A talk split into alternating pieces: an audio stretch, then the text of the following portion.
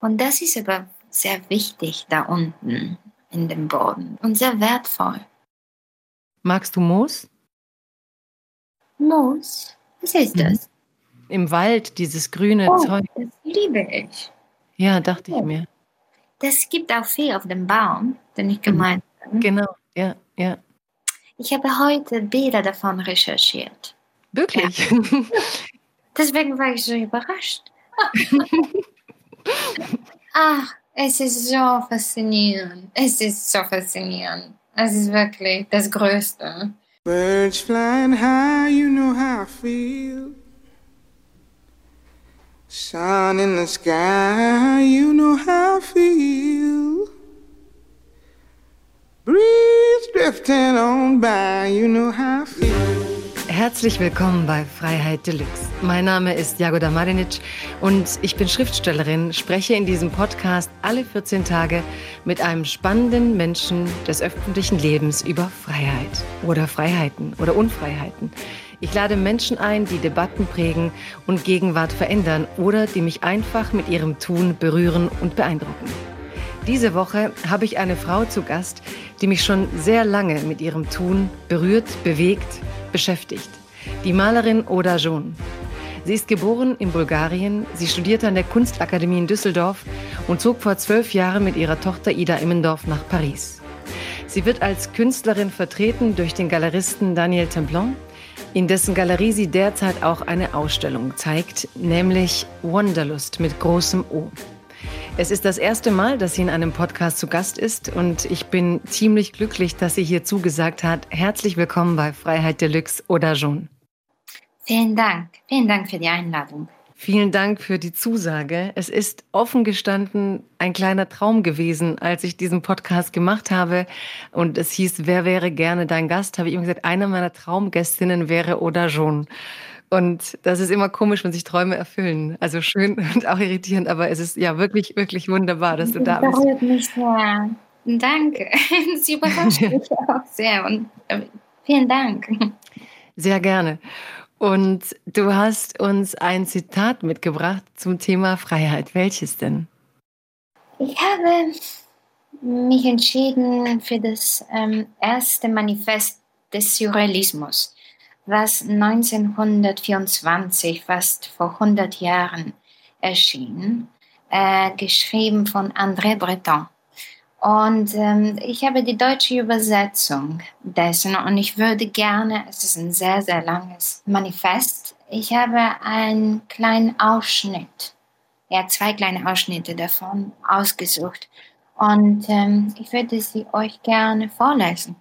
Ja, sehr gerne, sehr gerne. Wir leben noch unter der Herrschaft der Logik und darauf wollte ich hinaus. Aber die logischen Methoden unserer Zeit wenden sich nur noch der Lösung zweitrangiger Probleme zu. Der nach wie vor führende absolute Rationalismus erlaubt lediglich die Berücksichtigung von Fakten, die eng mit unserer Erfahrung verknüpft sind. Die Ziele der Logik hingegen entgehen uns.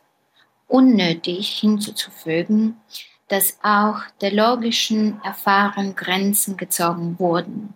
Sie windet sich in einem Käfig und es wird immer schwieriger, sie entweichen zu lassen. Auch sie stützt sich auf die Tatsache, dass sie unmittelbar nutzbar gemacht werden kann. Auch sie wird von gesundem Menschenverstand bewacht.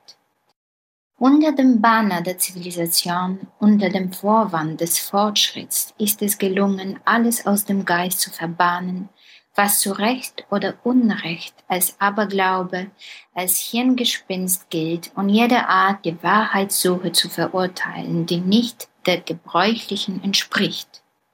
Und weiter, teure Fantasie, was ich vor allem an dir liebe, ist, dass du nicht verzeihen kannst Einzig das Wort Freiheit vermag mich noch zu begeistern.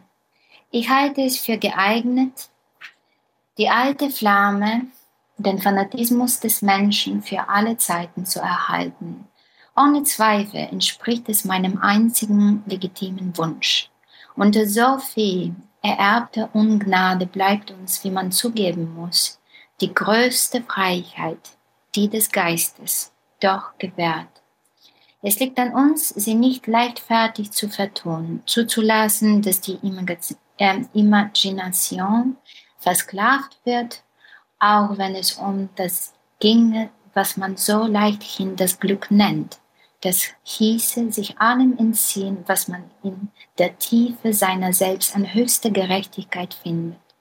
Einzig der, hm, ich bin nicht sicher, ob auf Deutsch Imagination es sich ausspricht, aber ich tue jetzt mal so, zeigt mir, was sein kann. Und das genügt, den furchtbaren Bahn ein wenig zu lösen. Genügt auch, mich ihr ohne Furcht, mich zu täuschen, zu ergeben, als wenn man sich noch mehr täuschen könnte. Wo beginnt sie, Druck zu werden und wo ist der Geist nicht mehr zuverlässig?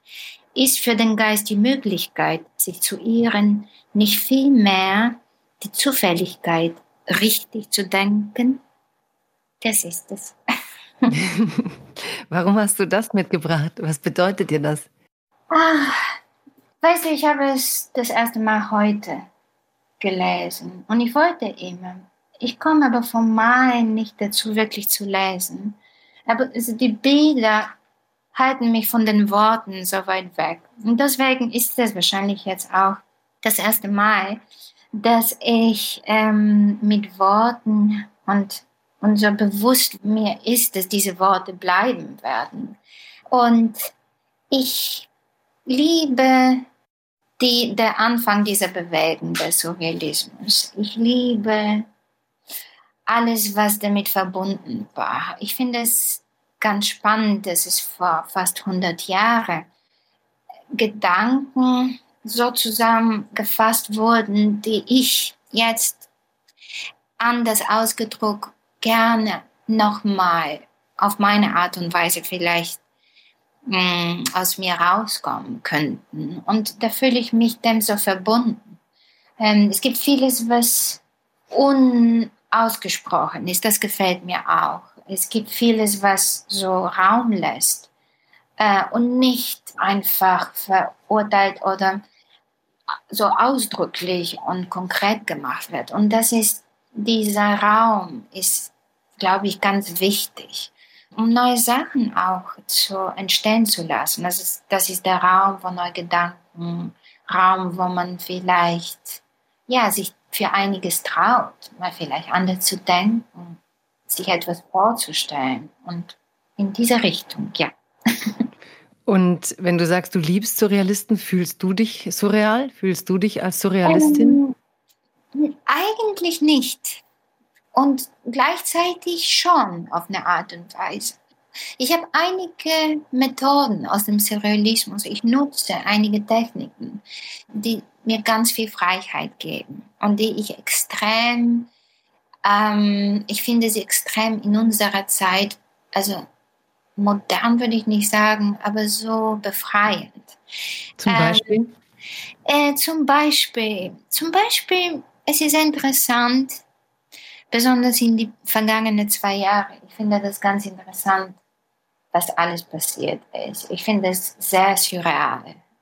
Ich finde aber schon davor, ich finde Internet, ich finde dieses Digitale, das alles, ich finde es extrem surreal. Und ich finde, dass wir auf eine Art und Weise leben, die sehr, also die, wenn es eine Kunstrichtung gibt, die am nächsten unserer Realität äh, kommt, dann würde ich sagen, ist der Surrealismus.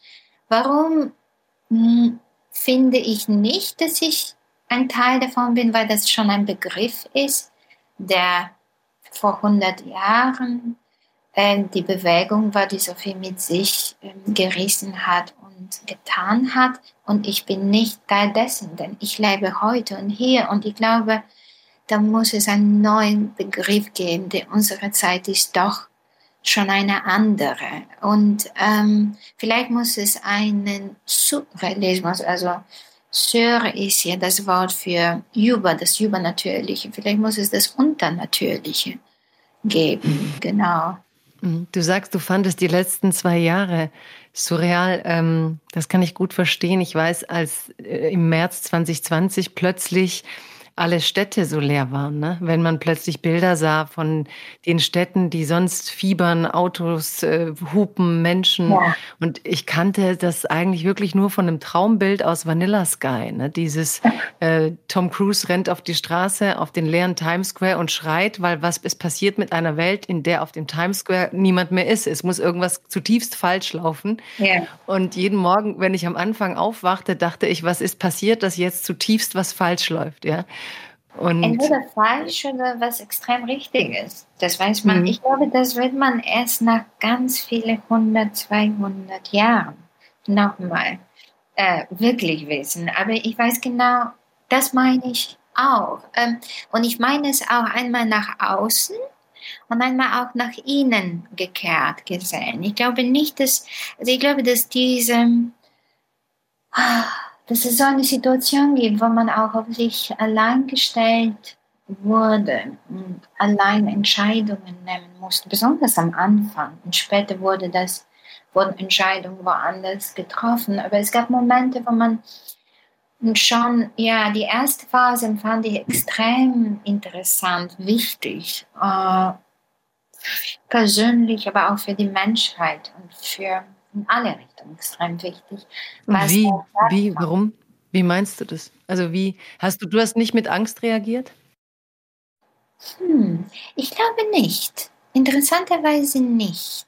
Ich glaube, es gibt eine Stufe, wo Angst, wo es dermaßen beängstigend ist, dass es nicht mehr Angst ist, sondern es kommt eine, nicht mehr diese rationale, wenn, also in die Natur, wenn, wenn man so eine Gefahr gibt und man wegrennen muss, sondern schon diese Stufe danach, äh, wo man eigentlich, ja, könnte man es mit einem Schockzustand, der, ja, wo dann die Zeit anders verläuft, wo die Gedanken, wo alles, wo man, ich bin sicher, dass auch im Innerlichen anders alles verliert. Ich weiß nicht, ob das Blut in andere Richtung liegt. Und, aber schauen auf jeden Fall Farben sich verändert haben. Und vielleicht wäre es mir selbst zu empfehlen, zu sprechen von meine kleine, aus meiner Welt, aus meiner, von das, was ich am meisten, vielleicht nicht in das große Bild zu gehen, sondern in das kleine, wohinter ich stehen könnte und von meiner Erfahrung präzise zu sprechen. Für mich als Malerin gibt es ja auch die Situationen, dass ich mich entziehe und dass ich mich verschließe und dass ich, nur der Unterschied ist, dass ich diese Entscheidung und die Freiheit habe, das selbst zu entscheiden, wann und wie und wie lang und wie intensiv. Und ich habe gespürt, dass es nicht mehr meine eigene ist, sondern das für alle und irgendwie der Leid, der mich umgab und der Schrecken und der Schock das ging mir sehr zutiefst, also ging, ging mir am Herzen. Dann, was ich ganz spannend allerdings fand, es gab vieles, was eigentlich meine Arbeit sehr gut tat und wo ich sehr dankbar bin. Ähm, es gab eben eine Stille und eine Konzentration und es gab viele Geräusche, die nicht mehr da waren, sondern es ging um die essentielle um dieses alles, was in den Wurzeln der Sachen ist. Und es, war, es waren Fragen, Existenzfragen, es waren Fragen der Gegenwart und die Zukunft und ähm, der, des ganzen Systems. Und das für einen Künstler, für einen Maler, für eine Malerin, ist extrem spannend, ähm, in so einer Zeit zu leben und ein, ja, diesen Luft einzuatmen, all dies, diese Gedanken und diese Gefühle zu entwickeln und das, die Möglichkeit zu haben, das in Materien da umzuwandeln, eben auf die Leinwand zu bringen. Denn es gab ja noch dazu die Situation, es war ja nicht ein Krieg, wo man wegrennen oder kämpfen musste, und, sondern man war verschlossen, also ein Idealzustand, um zu malen und ähm, mit so wenig Ablenkung von dem Banalen und, und Nötigen, was jeden Tag mit sich bringt, wie möglich. Und das war fantastisch eigentlich. Hm. Du sagst, das Verschließen, das Zurückziehen, das in dich gehen ist eigentlich ja natürlich die Bedingung, dass du malen kannst und deine Kunst schaffen kannst. Aber wie fühlt sich der Prozess an? Also es wird ja auch Zeiten geben, wo du doch dann voll im Leben bist, ähm, deine Aufgaben hast, deine Dinge machst. Also wie ist der Moment, wo du diese Energie zurückziehst und sagst, jetzt muss das hier in mein Atelier auf meine Bilder. Ich gehöre, du hast auch in Interviews gesagt, du schreibst dann mm, auch für eine Galerie. Es gab eine Ausstellung, wo du gesagt hast, ich mhm. schaffe das in drei Monaten. Du malst die mhm. Nächte durch, du bist nachts wach. Wie geht der Prozess, wo du dich eigentlich so von der Welt draußen abkehrst, um deine Welt innen der Welt draußen irgendwie sichtbar zu machen? Es ist ähm, eine, würde man sagen, Necessity. Es ist etwas, was man so zum Existieren braucht, also was ich zum Leben brauche.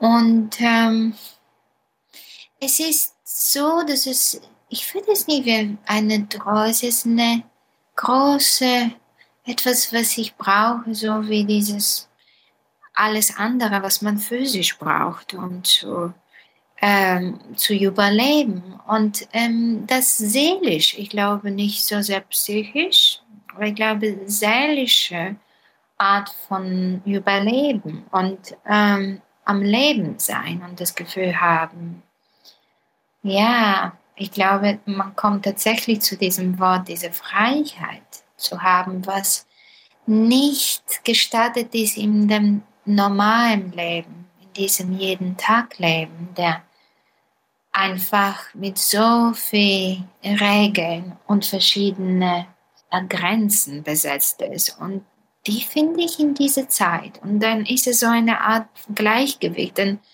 möglicherweise, wenn ich die Wahl hätte, ich würde alle Menschen, die ich liebe, mit mir nehmen und in diese Welt weiter. Ähm, und vielleicht, ich würde so viel machen können. Also es ist schon eine Realität, die man sich erschafft. Es ist schon eine andere Art von Realität, an die man arbeitet. Und das ist ja eine Endlosaufgabe. Wo fängt man an und wo hört man auf? Und Wahrscheinlich, weil ich so jung angefangen habe, fühlt sich das so natürlich und so, als ob man eine Tür aufmacht und dann ist man, dann ist man da.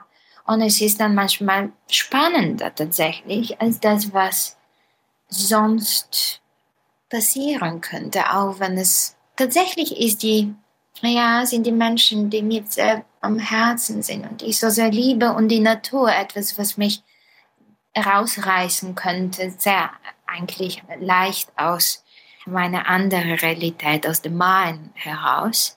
Wenn einfach es anfängt zu regnen und diese Tropfen und auf einmal die Sonne und ein Strahl, dann bin ich schon draußen, dann bin, bin ich wieder über, wie wahnsinnig schön es hier ist auf der mhm. Welt.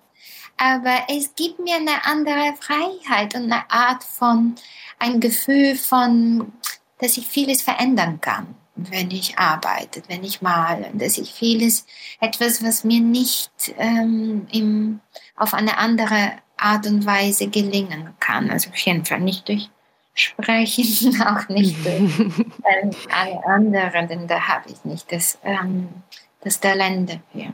Ja. Aber das heißt, du strebst irgendwie zu deiner eigenen Stärke hin, ne? Also du musst ja dann das nicht irgendwie so, manche machen mhm. ja diszipliniert ihren, wann male ich, wann mache ich das. Bei dir ist es eine Kraft, die dich mhm. zu deiner Kraft ziehen will. Ne? Als würdest du sagen, wenn du in diesem Raum bist, dann richtet dich etwas so auf, dann bist du gestaltend in dieser Welt und deswegen zieht es dich hin. Also du organisierst dich da nicht hin, mhm. sondern du ja. lässt dich dorthin ziehen. Das passiert, das zieht, das, und das ist ganz und die Grenze kann schon, es ist sehr interessant, weil es ist sehr speziell, das wirklich auszudrücken. Und ist fast so schüchtern darüber. Das, ähm, aber vielleicht kann ich dir ein Beispiel geben, dass es schaltet sich etwas ein und da kommt man wieder zum Surrealismus. Ich glaube, dass der Fee das Unterbewusste einen großen Teil damit zu tun hat. Also es gibt einmal das Bewusstsein und das ist alles Rationale und ich versuche da diszipliniert, zum Beispiel regelmäßig eben drei nah, um Wasser zu trinken, während ich auch meine Arbeit und so weiter. Aber dieses andere, das hat nichts damit zu tun. Also es ist eine ganz andere Art. Ich weiß nicht, ob das ein Denken oder eher ein Fühlen ist. Ähm, es ist auf jeden Fall kein Konzept. Also davon ist es das weit entfernteste davon. Ähm, es ist mehr ziemlich, ja, es ist ähm, wild. Und ähm, wenn es eine Form wäre, also dieses Gefühl zu beschreiben, wenn man dann, ich glaube, es ist wirklich das Gefühl von Freisein, weil es gibt alle Richtungen, in denen man gehen kann und es gibt nichts, was verboten ist. Ich glaube, es ist auch die letzte Insel, wo nichts verboten ist. Das, ich glaube nicht, dass irgendeine noch da steht in, in dem Meer ähm, von unserer Realität, wo man alles denken darf und alles in Frage stellen kann. Wirklich alles. Wann hast du gemerkt, dass du das hast oder dass dich das zieht? Mhm. Und wann hast du gemerkt, dass du willst, dass es Teil deines Lebens ist und dass du auch gut genug bist, dass es Teil deines Lebens sein kann?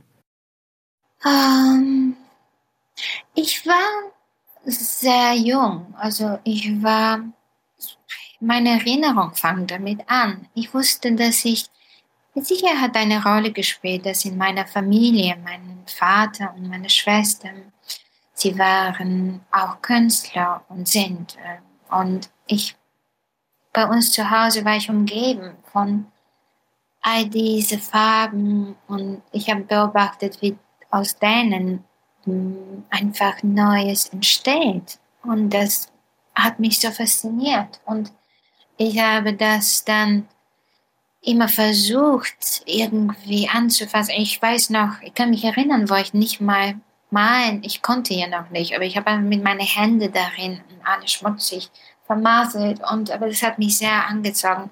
Es war ja, es hat mich umgeben und dann hat man, glaube ich, gemerkt, dass ich tatsächlich eine Vorstellungskraft habe. Und wahrscheinlich habe ich schnell herausgefunden oder mir irgendwie ging es einfach, dieses, das Technische. Das funktioniert einfach. Und dann konnte ich das, was ich mir vorstelle, einfach materialisieren. Und so fing alles an. Äh, und dann kam nichts auf dem Weg bis heute, was ich spannend oder was für mich natürlicher war, um mich auszudrücken. Äh, doch berührt mich so viel anderes wie Musik und ähm, ja und das bewegte Bild, Filme. Ähm, aber für mich hat etwas, ist es schon speziell, dass man so viel Zeit verbringt und so viele Stunden, Wochen Monate, bis ein Bild zustande kommt und man hat hier nur ein ein Bild zu zeigen. Also man kann nicht eine, man muss eine ganze, nennen wir es Geschichte oder Gefühl transportieren, das in einem Bild wie eine Ikone einfach da ist und das weitergeben kann. Und ich glaube, ja, ein anderer Grund vielleicht waren das die Ikonen in die bulgarische Kirchen, die mich sehr berührt haben. Ähm, und es ist eine sehr, du weißt es bestimmt auch von deiner Kindheit, es ist ein sehr intimer Ort, diese orthodoxe Kirche mit, mit Lichter, die man anzündet und diesen Gesichter und große Augen, die einem anschauen und die man dann zurückschaut und wahnsinnig viel an Energie geht, also ganz viel an Wünsche, an Bitte, an, also es sind sehr ein ganz besonderer Moment. Und ich glaube, die Mischung zwischen dies zu wissen, was für eine Kraft ein Bild in sich tragen kann und wie viel es bewegen kann, dass man da sein innigstes, wichtigstes, alles, was einem ja wertvoll ist eigentlich mit diesem Bild, mit diesem Gesicht eigentlich in Gedanken teilt. Und dann gleichzeitig mein Zuhause, was von auch viele Bilder ähm, bestand um mich herum auf, auf die Wände, auf dem Boden im Prozess des Erstehens. Ich glaube, diese Mischung, ob ich weiß, dass ich ähm, dafür, das hat sich dann gezeigt, dass ich damit auch mein Leben, ähm, dass ich schaffen kann, dass das meine, mein Beruf wird, hat sich das erst in Paris gezeigt, wo ich eigentlich aus Deutschland wegging und dann in diese zehn Jahre sich so viel getan hat. Und das hat mir ja, großes ähm, Zuversicht und auch Glück gegeben, denn für mich irgendwo ist der Prozess sehr wichtig. Und dann nachträglich das Bild dann zu besitzen, ging mir eigentlich nie wirklich, war mir nicht so wichtig. Und da ist eben die Galerie oder der weitere Entwicklung dessen eigentlich eine ganz gute, dass man dann dadurch auch das veräußern kann und damit leben kann und weitermachen kann. Also das ist schon eine schöne mhm. Sache, die ich sehr liebe. Ja.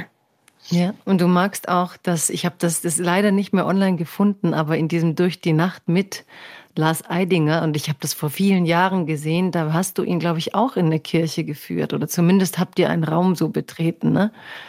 Das und, stimmt, ja. Ja, und ich, ich erinnere mich so an deine Art, Räume zu betreten, diese Ehrfurcht von dieser Schwelle. Ne? Man merkt, du bist durch so eine Schwelle gegangen und irgendwas wird hier anders. Ne? Deine, deine Gabe dann auch zu spüren, diese Realität draußen zu lassen. Und mhm. ich kenne das auch aus meiner Kindheit, das sagst du ganz schön, weil ich das auch immer empfunden habe als so, als Kind liebte ich jene Predigten am meisten, wo dann die Eltern beschimpft wurden, weil sie sich im Alltag von dieser Tagesrealität so einfangen lassen. Ne, wenn dann richtig Geistliche sagten, aber es gibt eine geistige Welt und mhm. äh, es gibt eine, eine Sicherheit auf der Welt und ihr dürft euch nicht in diesen kleinen Sorgen alle so verlieren, ne? diese Schönheit des Lebens zu verteidigen. Und ich habe das als Kind nicht verstanden, aber ich habe gemerkt, die Eltern sind immer gestresst und müssen arbeiten und da predigt gerade einer davon, dass man die Schönheit retten muss, ja, oder das Seelische, das Geistige. Und ich habe immer bei dir auch das Gefühl gehabt, dass deine Kunst, deine Art, diesen Raum zu betreten, auch so ein Vorgang ist, ne? wie diese mhm. Realität auch ein bisschen zu verneinen, die uns alle auffrisst irgendwie. Auch jetzt mit Corona, es war eine Zeit, aber wir verlieren uns alle und mhm. haben dieses große Geschenk, das Leben ist, ja. das Welterfahrung bedeutet, dafür keine Zeit mehr, was völlig absurd ist. Absolut. Und ich finde besonders, hm, was ich sehr mochte, was ich, ich glaube, ist auch diese extreme Stille. Also wir sind damals nicht zu predigen. Also in Bulgarien war das so, dass es verboten war. Das war auch interessant. Hm? Also das war auch eine Art von Freiheit, die man hatte. Es war ziemlich verboten, die Kirche zu betreten. Also man dürfte nicht so oft. Wenn man zu oft dahin ging, war das schon wurde, also was suspekt, warum, also ob man dann wirklich glaubt. Ähm, ich glaube, es war erlaubt bis zu so eine Art von Tradition, von Jahrtausende, auch so Bräuche, das vermischt sich ja mit der christlichen Religion. Und das war zu Hause halt sehr, dass man etwas hat, was man trotzdem macht und was man nicht unbedingt mit, mit schreiend nach außen weil das so gefährlich war, dass man aussprechen kann, wenn ich glaube, ich glaube, ich glaube. Ähm, oder in der Schule wurde, musste man sagen, dass man natürlich, man wurde auch gefragt und dass man nicht. Also, und ähm, das war für mich sowas und das war verbunden mit Bildern. Alles war voller Bilder in der Kirche. Und ich glaube, ich habe etwas davon behalten, dass wenn ich eine Leinwand habe und mir diese Materialien kaufe, ich versuche schon sehr damit etwas ganz Wertvolles umzugehen. Und manchmal sind sie auch nicht so, also man könnte sie ersetzen, man könnte andere, aber ich werfe wahnsinnig ungern eine Leinwand, die angefangen wurde und nicht aus ihr nichts wurde, sondern ich bemale das gerne weiter und weiter, weil ich denke, es gibt irgendwas Heiliges dran. Also es ist interessant, du sprichst diese Sendung an. Es ist so lange her. Es ist fast, als ob du mich in ein anderes Leben versetzt hast. Es war lustig, weil Lars nicht eigentlich absolut ungläubig ist und das eigentlich so lustig fand. Und trotzdem fand ich das ganz schön, weil ihm fielen so andere Sachen auf. Und es ist eben diese Schönheiten dieser Orte, sind so wie die kleinen Architektur und Ästhetik aus anderen Gründen. Das ist einfach so schön. Und das hatte auf ihn eine große Wirkung. Und das fand ich toll. Ähm, und es macht nichts, es macht mir nichts aus, ob man das dann Gespräch dann in eine ganz andere Richtung geht. Ich finde, manche Sachen haben eine Wirkung auf eine andere Ebene und man muss nicht unbedingt auf einer Ebene sein. Man kann einfach so parallel schweben und das ist schön. Das ist, also ich finde, es muss, es muss mit viel Raum alles geschehen und nichts ist, ja, man muss Freiraum lassen. Heißt das auch, dass du dich dann nicht bedroht fühlst von einer Welt, die ganz anders ist als dein Innenleben? Weil wenn du diese Welt so hast mit den Bildern, dem Schweigen, der, der, diese, diese Heiligkeit auch schon seit mhm. der Kindheit. Und dann leben wir in einer Welt, wo man manchmal das Gefühl hat, es ist nichts mehr heilig, es wird wahnsinnig viel geredet, es ist ähm, also äh, vielleicht sehr andere Werte, als was du dir erhalten hast.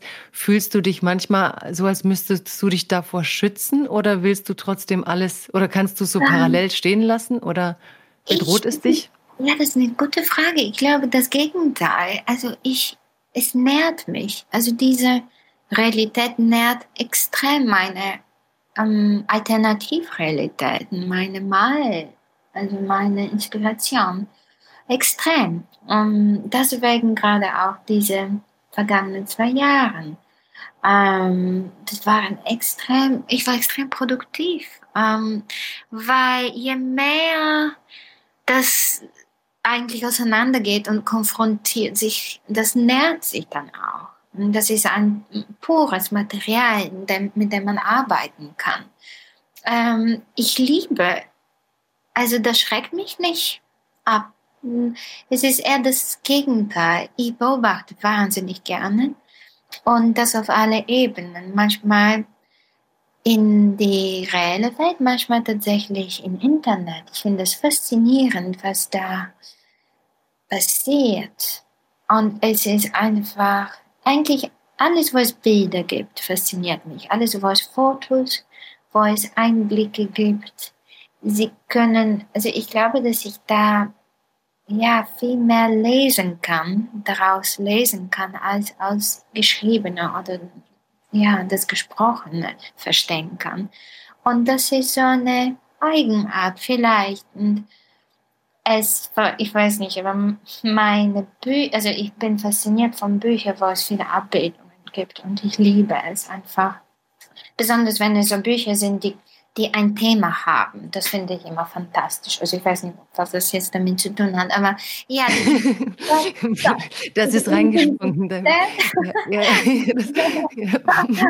und diesen Mehr von Bildern im Internet finde ich fantastisch. Und gleichzeitig ich ja. finde ich, weil ich diese Zeit erlebt habe, äh, meine Kinder, wo es dies nicht gab. Und ich kann mich genau erinnern, als es anfing und als ich einen Freund, einen Mitschüler hatte, der sein Vater arbeitete in so einer Firma und er hat erzählt von alles, was ich verändern kann und alles und es war so eine Aufregung in der Luft und tatsächlich hatte es sich. Ich glaube aber ganz anders, als damals die Vorstellung war. ähm, und ja, ich bin, ich liebe, also ich liebe es und ich hasse es gleichzeitig. Und das ist eine tolle Mischung. Also zum Arbeiten ist eine ganz tolle Mischung.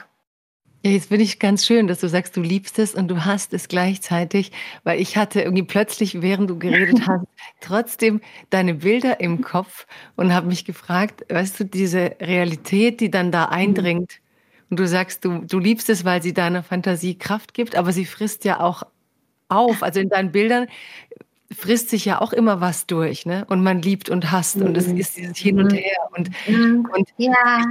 Und ich habe mich zum ersten Mal gefragt, was eigentlich zuerst da ist in deinen Bildern. Es gibt das berühmte Bild, das auf dem Film äh, äh Wer ist oder schon, da ist ja dieses Bild mit dem Körper und, und oben der explodierende Kopf. Was war eigentlich zuerst da? Es ist eine sehr gute Frage. Es ist immer zuerst das, wovon man sich fürchtet, das, was man nicht versteht, das, was einem wehtut, das, was einem unglaubliche Kraft und Überwindung kostet, um es überhaupt anzutasten. Und in die Richtung, das suche ich mir meistens aus. Und das will ich lieben und mit Liebe begegnen und zu etwas tun, mm, für mich selbst, für etwas transformieren, womit ich leben kann, was vielleicht mich hilft es zu überwinden. Es muss nicht in persönlicher Art sein, aber es ist immer persönlich, denn alles, was einem bewegt und begegnet, man antwortet mit seiner eigenen, mit seiner Seele und mit seinem eigenen Gefühl. Ähm, aber zuerst ist immer, ja, zuerst ist die Explosion und dann kommt ein glückliches Kind verspringt vor Freude unten drunter. Denn es ist vielleicht keine Explosion, sondern es ist eine fantastische Idee, ein Moment, wo dieses Kind eine Idee gehabt hat, was sein Leben verändern wird. Und mir gefällt diese Möglichkeit, diese Freiheit zu entscheiden, ein Betrachter, wenn du davor bist, für dich selbst zu entscheiden, das bedeutet es für mich und was für den Künstler. Hm. Aus Bedeutung war es dann nicht mehr, glaube ich, wichtig. Oder das wäre eher mein, mein Wunsch, weil ich hatte meine Zeit, in, während ich es gemeint habe. Und ab dann eigentlich mh, hm, ist es nicht meins und es ist vielmehr, gehört jedem, der es ähm, sieht. Und dieser Moment gehört dann nur dieser Person mit dem Bild zusammen. Und wie ist das, wenn dann so ein Bild gekauft wird? Ich meine, dann, also ich kenne ja Bücher, aber Bücher ist ein Kunstwerk mhm. der Reproduktion, ja. Also ich habe mein Buch ja immer noch, auch wenn tausend andere und was weiß ich das kaufen, mhm. aber dein Kunstwerk ist dann ja wirklich weg. Ja, das stimmt. Ähm, und das ist ganz interessant, dass mich das auf eine die Vorstellung, äh, dass dieses Bild woanders, also dass irgendetwas passiert ist. Ein Mensch war berührt, er hat eine eigene Geschichte, sie hatte eine eigene Geschichte, ein Moment, der nur ihr gehört und sie konnte dieses Bild für sich mit sich nehmen, bei sich haben. Es ist so eine schöne Vorstellung. Ähm, ich frage auch, manchmal frage ich tatsächlich, weil ich manchmal sehr überrascht bin, tatsächlich, dass ein Bild, ähm, sehr schwieriges Bild, vielleicht auch für mich selbst, ähm, verkauft und jemand sich dafür entschied. Und dann interessiert es mich, was ist das für ein Mensch? Und das ist sehr überraschend, ähm, weil man, ja, es ist schon sehr, sehr überraschend. Aber das Gefühl ist schön. Es ist ein schönes Gefühl zu wissen. Was mich manchmal ein bisschen traurig macht, ist, wenn ein Bild einfach als ein Investment wie eine Geldanlage und jemanden es einfach erstmal verstauen wird oder umso schlimmer irgendwo auf eine Auktion geben wird. Und das sind dann die schlechte Beweggründe und das ist so. Aber das gehört zum Menschen Natur auch und das ist zum Glück sehr selten tatsächlich, was mich, was meiner Kunst angeht, äh, dass sowas passiert. Vielmehr sind das so sentimentale Entscheidungen und die Menschen trennen sich nicht davon. Also bis jetzt ist es eigentlich ganz schön, sowas zu beobachten. Hm. Oder du sagst, du kommst äh, immer zuerst ist quasi das Unbegreifbare, das Große, das äh, Bedrohliche, das vielleicht, was du hast und du versuchst es zu lieben. Mhm. Was war vielleicht das Bild oder das Gefühl oder der Moment, wo du das Gefühl hattest, es ist so groß, ich schaffe es niemals, daraus etwas zu schaffen, was ich liebe? Ach, weißt du, das ist fast bei jedem Bild mir das passiert. es ist, äh, bei jedem Bild gibt es eine Gefahr, spüre ich. Es ist, jedes Bild ist irgendwie so wie ein Flugversuch, wo man nicht weiß, kann man denn eigentlich fliegen? Wird man fliegen mit den Flügeln, die man hier hat? Äh, aus was sind sie? Und dann, bis jetzt habe ich es überlegt, aber es ist schon, es gibt manche tatsächlich Bilder, die so intensiv waren und mich, es gab eins, wo ich ein Jahr lang, das war noch zu meinen Studiumzeiten, und ich habe so eine Gefahr gemerkt, dass ich einfach nicht aufhören konnte, es weiter und weiter zu verändern und zu entwickeln. Und ich glaube, das war eins dieser schwierigsten und sehr lehrreichen Etappen, die ich hatte. Und wo ich das überwunden habe, denn es kann einem wirklich sehr weit treiben, weil es so viele Möglichkeiten hat meine, stell dir vor, wie viel und meine, weißt du, im, in diese Vorstellung, die man hat, die verändert sich ja die ganze Zeit. Und zumal ein physisches auf die Leinwand zu bringen, ist viel langsamer als das, was in deiner äh, Fantasie, in deinem inneren Auge stattfindet. Und das ist sehr interessant, weil du musst daran irgendwie festhalten und das noch zu Ende zu bringen. Und damals habe ich gemerkt, es ist, vergeht fast ein Jahr und ich gehe immer wieder da unten und ich male. Ich hatte ein ganz kleines Atelier. Und dieses Bild lässt mich nicht los. Und da musste ich es lassen. Und ich musste fast so was wie hm, einen Abschied nehmen und verstehen, ich, ich muss, es ist, mein Leben geht auch weit und vielleicht muss ich das einfach jedes Mal dann ein neues anfangen, mein, mein Bestes geben und wissen und da muss ich loslassen. Und das ist dann das Beste, was ich machen konnte bis zu diesem Moment. Und das war eine Befreiung, also es war eine Lehre, aber das war ein Bild, was mich sehr, tatsächlich sehr, sehr bewegt hat. Ja. Welches Bild war das? Ach, das war das Bild, was ich eigentlich nie verkaufe. das ist in mein Zuhause und das ist klein. Es ist ganz klein. Es ist vielleicht, ja, es ist ein Mädchenkopf. Und es ist von so viel Malen verschwarzt geworden und dann hat es eine andere Haut bekommen und dann ist es da. Und ähm, Menschen, die es gesehen haben, fragen mich, ob ich das bin. Komischerweise sieht irgendwas, vielleicht so wie ich als Kind aussah, aber es war nie so gedacht. Ähm, aber es ist tatsächlich ein Bild, was ich so brauche, fast physisch. Äh, und ich gucke es mir nicht mehr an, aber ich weiß, es ist da bei mir und ich kann noch viele andere malen, weißt du. und du weißt sicher, dass es fertig ist, ja? Oh ja. Oh, mhm. da kann ich nicht mehr ran. okay. Da, da kann ich nicht mehr ran. Ein kleiner Punkt passt noch da drin. du hast ähm, aber in der Krise Mhm. Jetzt äh, diese große Ausstellung, die du gemacht hast, Wonderlust, ähm, einen Lebensbaum gemalt in einer Dimension von zwei Meter mal zehn Meter und vielleicht willst du dieses Bild mal beschreiben, weil ich finde auch den Vorgang interessant. Ich will unbedingt wissen, wie sieht Oda John eigentlich ihr eigenes Bild dann? Wie beobachtest du dein Bild? Wie würdest du dein Bild beschreiben? Also nicht so, wie wenn du es jetzt mir beschreibst, sondern wie, wie erzählst du dir von deinem Bild, wenn du es ansiehst? Meine Geschichte. Ach je, das ist vielleicht die intimste Geschichte, weil das oh, das oh, oh. Bild ist. ja, dann, ich bin sehr indiskret. Ja, ähm weißt du, ich habe da die, die Farben dafür gefunden und die Formen. Jetzt werde ich versuchen, die, die Worte dazu zu finden. Ich weiß, und du magst Worte nicht. Ich bin, ich bin der Terror, der reinkommt mit dem Wort und ja, du musst es transformieren. Es ist ja so ein feiner Terror und ich habe großen Respekt für, was du machst, wie du es machst. Deswegen, ich werde mir jetzt Mühe geben. Es war so. Es fing alles im März 2000 20. Und ich hatte, ich wollte meine Tochter besuchen, die hier lebte, studiert und deswegen hier ist. Und ich hatte das Gefühl, irgendwie, es wird doch groß sein, es wird etwas kommt.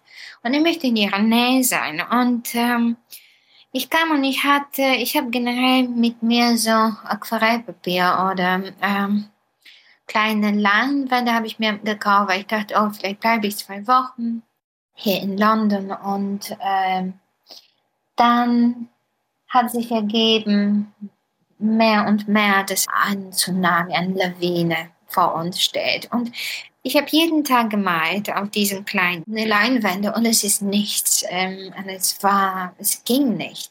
Und ich glaube, es war deswegen, weil ich sehr viel auf dem Herzen hatte und sehr viel Raum bräuchte. Und dann hat sich ein totaler Zufall ergeben, dass Räume auf einmal frei waren. Alle Menschen dürften ja nicht mehr zusammen sein. Und ich konnte diese Räume für mich nutzen mit einem fantastisches Licht. Es war eine frühere ähm, Fabrik für Bühnenbild und äh, das war so wie meine Kirche in einer Zeit, wo alle so zusammenbrach. Und ich ging jeden Tag in diesem Raum und ich habe das größte Leinwand bestellt, was 10 mal 2 Meter lang war. Und ich habe es mir selbst an die Wand getackert, auf so eine Holzwand und habe angefangen zu malen. Und es ging von dem rechts, rechte Seite bis zu der linken Seite und einmal zurück, alles in zwei Jahren.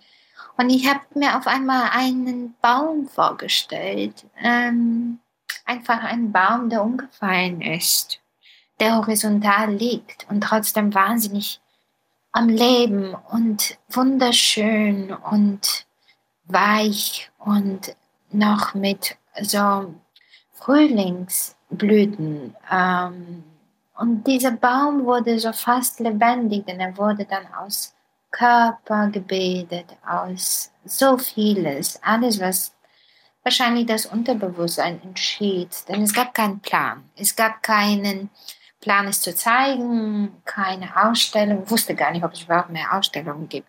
Aber es hat mich begleitet in diese zwei Jahren und es ist ein Bild, wo ein Baum, mit dem ich so zusammenfalls wuchs und auseinanderwuchs zum Ende. Und ich bin so glücklich, dass es im Moment, also es ist immer noch da in die Räume, ähm, in die Pariser Galerie, den Plan zu sein bis zum 5. März. Ähm, und dann weiß ich nicht, was damit passieren wird. Hoffentlich würde eine Reise weitergehen.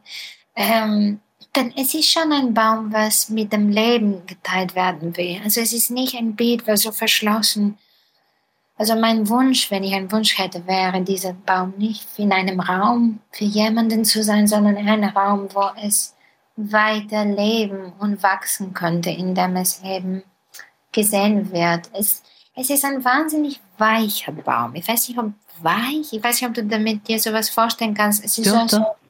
wenn du etwas zuschaust. Ich finde alle deine Bilder haben dieses ja. Weiche. Also ich will also in alles reinfassen. Alles ist für mich. Äh, ja.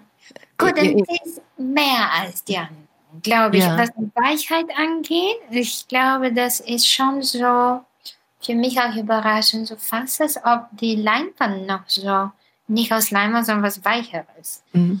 Ja, ich glaube, das hängt damit zusammen, diese Vorstellung, dass wir in so einem Moment von einem Wandel sind. Und dass dieses kein Holz ist, sondern unsere Materien, unsere Existenz hier. Und dass doch so viel möglich ist und so viel sich ändern kann, was nie in unserer Vorstellung war.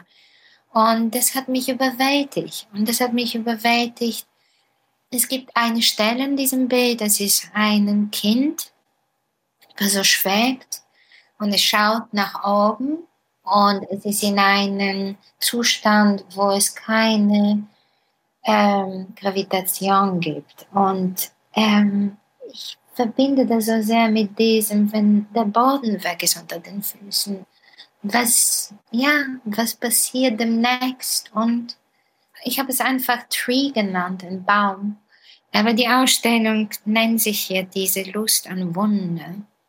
Und ich habe einfach habe ich durchgemalt für zwei Jahre. Ich glaube, mein produktivste jemals.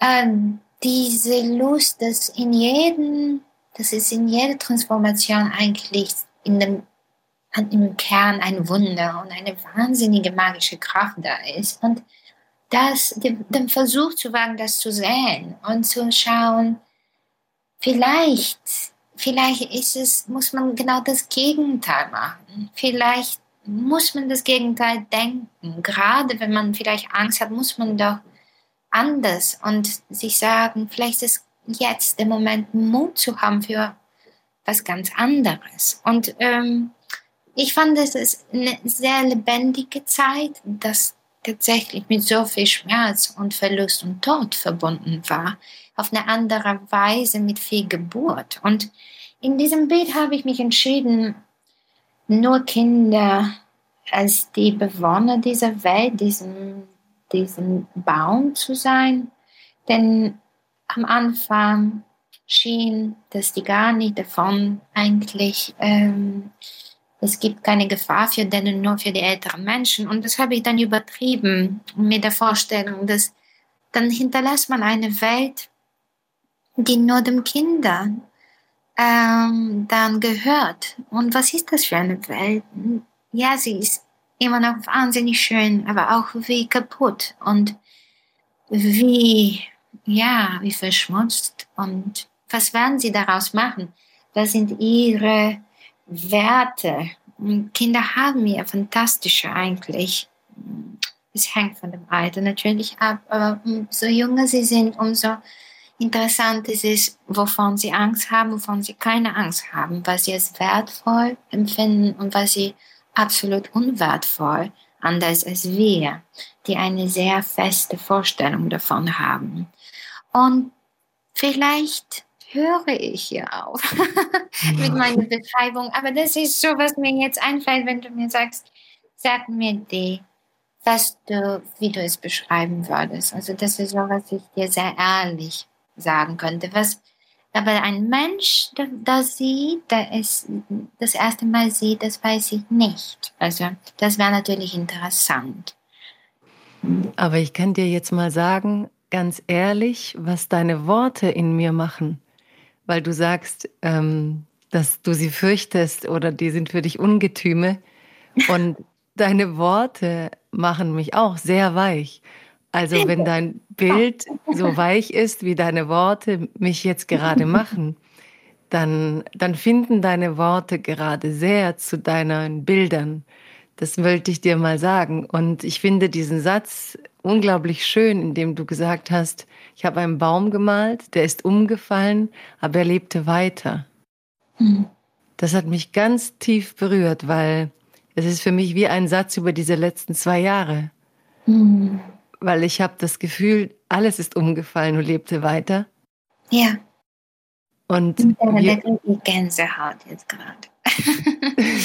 Aber ja, es berührt mich so sehr. Es, äh, und ja, so bewegt zu sein, es ist eine, eine große Chance. Nicht für mich, ich glaube für uns alle, so bewegt. Also so erschüttert finde ich ein bisschen bewegt mag ich lieber als Wort. Mhm. Du scheinst viel akzeptieren zu können, was wir an menschlichen Gefühlen haben können auf Erden.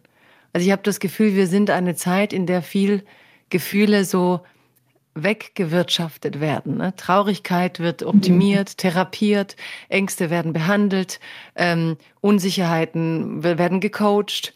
Ne? Mhm. Und ja. bei dir scheint so eine, vielleicht ist das dein Raum deiner Kunst, so ein Boden zu sein, an dem das alles einfach sein darf. Und da denke denk ich jetzt auch wieder an deinen Text von Breton mit der Logik.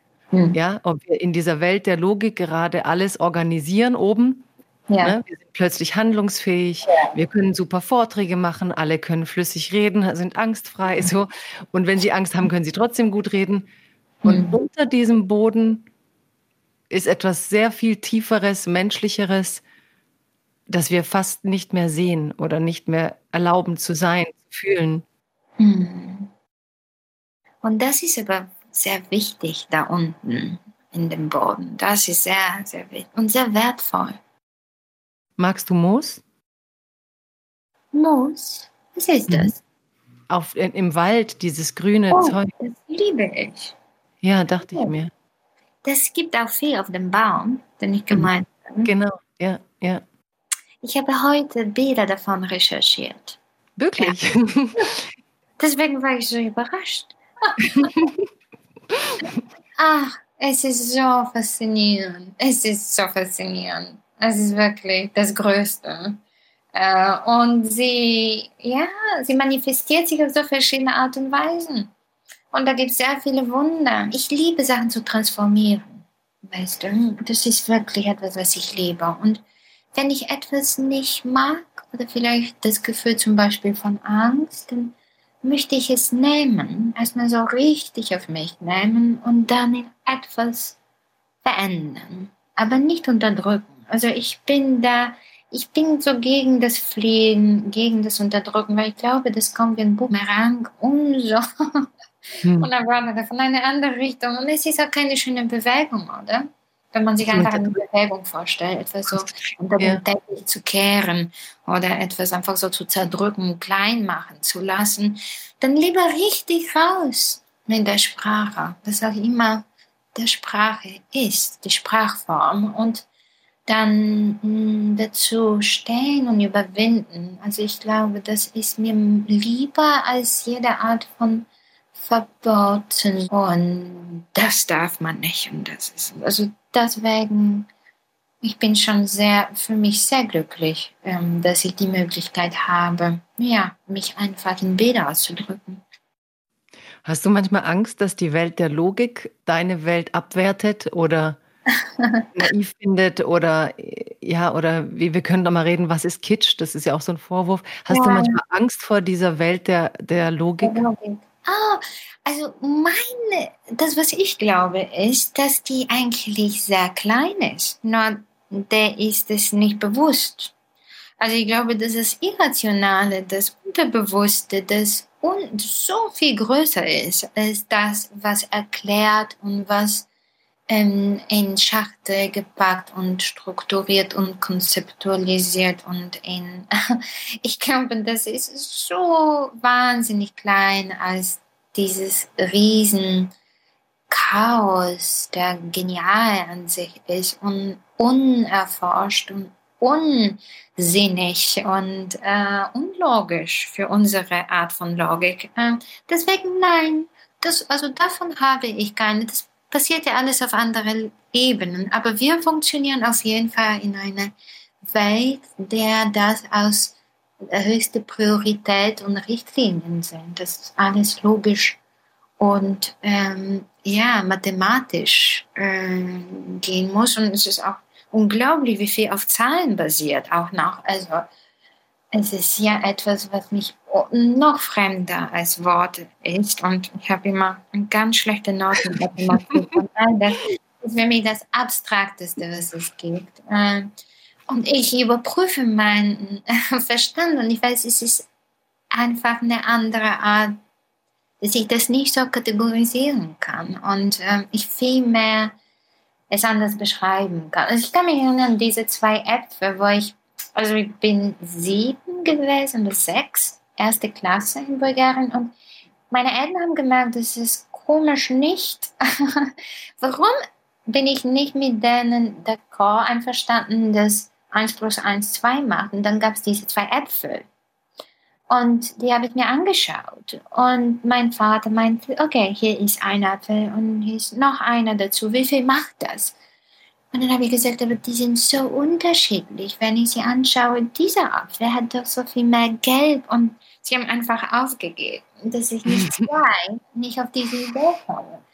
Und ich glaube, man muss, genau generell, das ist auch ein anderer Thema, aber in Schulen, dass man so eine Wichtigkeit der Mathematik gibt. Ich finde das einfach. Und so wenig zum Beispiel Kunst oder Musik oder Philosophie erschreckend das ist vielleicht eine gute jetzt Plattform, weil ich das mal sagen kann.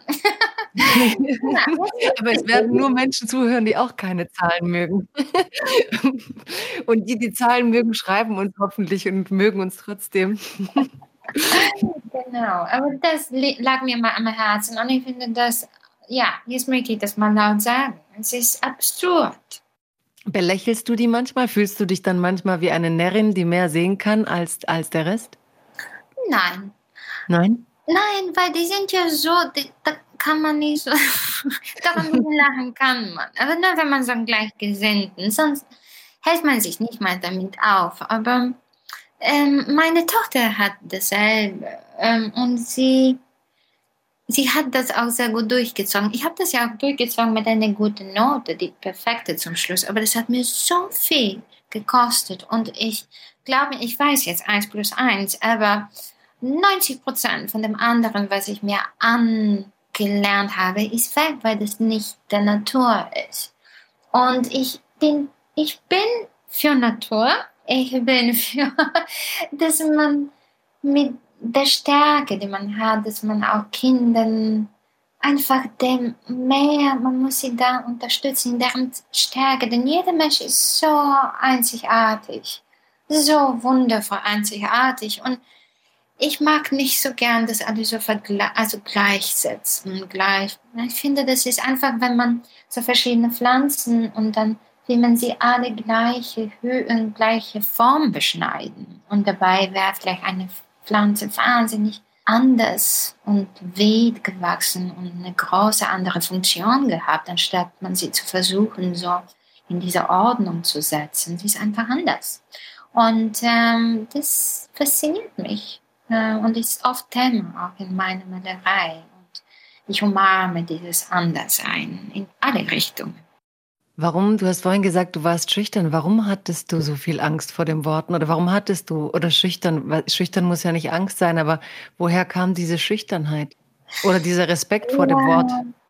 Vielleicht, weil wenn ich denke, dass nicht unbedingt in Worten passiert. Ich wurde gefragt, auf welche Sprache denke ich. Das sind alle nicht perfekt mittlerweile, die ich spreche. Und ich merke die Fälle, die grammatikalischen Fälle, die ich auf Deutsch mache, an dem Moment, wo ich sie ausspreche. Nur ich kenne nicht die richtige Antwort.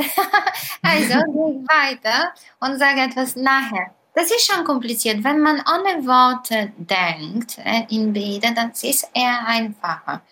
Äh, und ich kommuniziere ja auch mit Bildern generell. Aber und dann dadurch auch vielleicht, dass ich, wenn ich lese und auch wenn ich spreche, ist es ja äh, nicht mein, ist nicht trainiert. Aber ich, ich hoffe, das hat. Ich habe das Gefühl, du eroberst dir das Sprechen. Ich habe das Gefühl, du eroberst dir das Sprechen und zwar schon länger. Ich, ich sehe dir ja zu.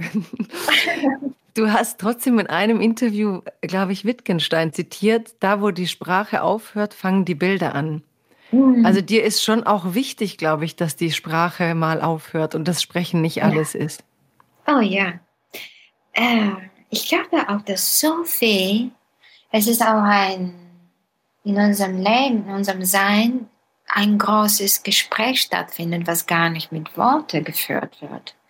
Es ist auch ein Gespräch, wo, wofür stehe ich, was tue ich, was lässt es hinter mir als eine Traces in dem Sand und Abdruck und das ist auch ein Gespräch. Ich glaube, das ist auch der Gespräch auf einer höheren Ebene, wenn viel Zeit vergeht. Ich glaube nicht, dass so viele Worte bleiben werden, aber ein Gefühl wird schon bleiben. Gespräche, wichtige. Ich kann sie nicht wiedergeben, die, die ich mal geführt habe. Also Gespräche mit Worten, aber das Gefühl kann ich genau beschreiben.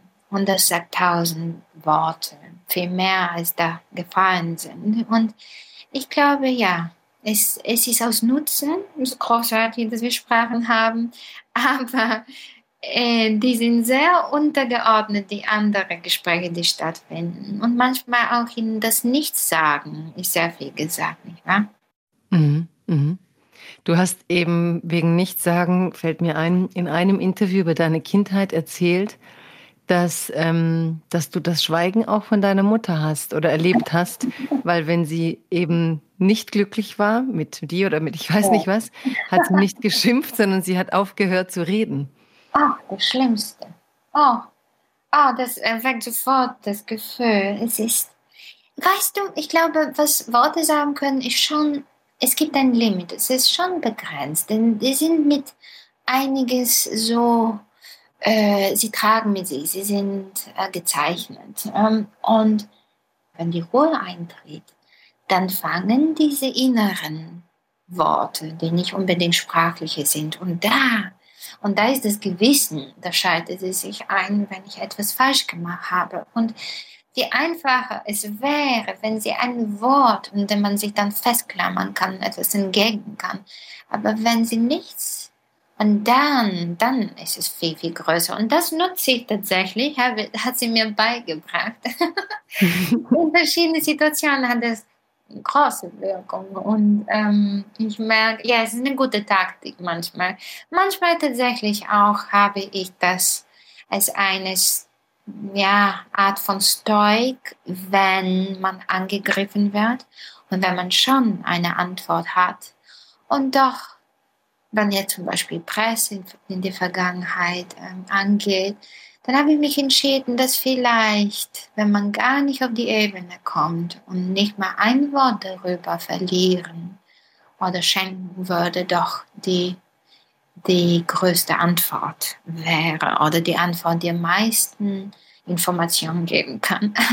Mhm. Und deswegen, ja, ist interessant, weißt du, ich gebe ja auch, im Moment gebe ich ja Namen meiner Arbeiten, denn sonst waren die alle untitled und untitled. Und, ähm, es war komisch. Also sie haben Namen, aber Titel versuche ich nicht zu geben. Ich finde, ja, ich plädiere an dieser Stelle für die Worte der Farben und der Formen. ja, und die Worte, die noch nicht existieren. Ja, Wanderlust. du hast aber auch da von diesem Schweigen aus deiner Mutter das transformiert zu was Schönem dann letztlich, zu etwas Starkem. Schön weiß ich nicht, aber etwas, was eben Stoik hat für dich oder eben eine Bedeutung. Ja, ähm, es ist wertvoll, auf jeden Fall. Du hast über deine Tochter mal gesagt, ähm, sie ist ein junger Mensch mit einer alten Seele. Wäre sie nicht meine Tochter, wäre ich gerne mit ihr befreundet. Warst du mit deiner Mutter befreundet? Oder wäre das dir vorstellbar? Und warum kannst du als Mutter mit deiner Tochter nicht befreundet sein? Interessant. Ich bin tatsächlich, weißt du, sie sagt mir, ich bin ihr beste Freundin und ich finde, sie ist meine beste Freundin. Meine Mutter bin ich in letzter Zeit tatsächlich Freundin geworden. Es ist sehr interessant, früher er nicht. Und vielleicht kommt es davon, dass sie hat mich geboren, als sie 40 Jahre alt war und ich habe meine Tochter, als ich 20 Jahre alt war, geboren. Und ich glaube, meine Mutter war so eine Art von, es gibt nichts, in was ich sie kritisiere. Es ist sehr interessant. Also ich finde sie so faszinierend und so vorbildlich und so anders als ich. Und ich finde nichts, was ich sagen könnte, sie sollte es anders machen. Das ist sehr interessant, weil ich höre oft und auch von meinen Geschwistern, dass sie oft kritisieren. Und ich glaube, das habe ich dann genutzt als eine Zeit, wo ich dann ihre Freundin geworden bin. Weil sie ist so interessant zu erforschen, weil sie so anders ist, dass mich ihre Freundschaft sehr wertvoll ist. Sie überrascht mich. Also sie ist so authentisch und einzigartig. Und meine Tochter auch auf die genau andere Art, weil sie auch eine ganz andere Generation gehört. Doch mit ihr haben wir nochmal sowas. Lustigerweise, ich trage die Kleidung meiner Mutter, weil ich habe ein Fable für so Vintage und getragene Kleidung mit Geschichte. Und meine Tochter nimmt meine Kleidung. Und ähm, das will ich jetzt auch als Freundinnen oft machen. Sie finden so die Kleidung toll und und ähm, tauschen es und lernen sich. Also auf alle Ebenen haben wir tatsächlich eine Freundschaft in die beide Richtungen. Ja. Hm. Denkst du eigentlich je so, weil ich sehe jetzt gerade drei Frauen vor mir, denkst du so in feminine Energien, weibliche Energien oder spielt sowas für dich keine Rolle? Ah, interessant. Hm. Ich habe eine andere, weißt du, ich habe auch eine sehr enge Freundschaft mit meinem Bruder und meinem Vater. Das sind so Jungsfreunde. Ah. Und das ist wirklich, die nehme ich dazu, wenn sie nicht meine Familie wären. Ich wäre so geehrt, Freundin zu sein. Vielleicht sind das auch Menschen, die mich so zugelassen haben, so nah ihnen zu sein und ähm, sich so geöffnet haben. Und das ist auch etwas, wo tiefe Freundschaft aufgebaut werden kann. Und ich empfinde sehr viele Gemeinsamkeiten mit denen. Und so Liebesgeschichten oder Sachen, Matters of the Heart, zum Beispiel sowas werden mir anvertraut und ich brauche und ich vertraue auch an beiden. Also meine, meine männliche Freunde der Familie und meine weiblichen Freunde. Deswegen, ich weiß nicht, ob ich unbedingt. Ich glaube, ja, das, ich glaube nicht, dass ich in die zwei Kategorien so denke. Eher so einzigartige Energieverbindung dazwischen. Zwischen Menschen. Ja. Hm. zwischen Seelen? Genau, die keine Geschlecht tragen, sowieso, finde ich. Mhm. Oder ich habe jetzt eine ganz banale Frage und wirklich fast persönliche Neugier. Ähm, ich lebe ja in Heidelberg ah. und ich habe gelesen, dass du als Jugendliche ein Jahr in Heidelberg verbracht hast. Das stimmt. Wie ging es dir da? Ach, ich habe auch eine sehr persönliche Antwort dazu geben. Okay. gut. Leider nicht gut. Nicht gut? Nein, nicht gut, weil, aber es gab auch Gutes. Vielleicht sage ich mal was gut und ich sage dir, was nicht gut war. Was okay. willst du zuerst haben? Ich will zuerst das Nicht-Gute.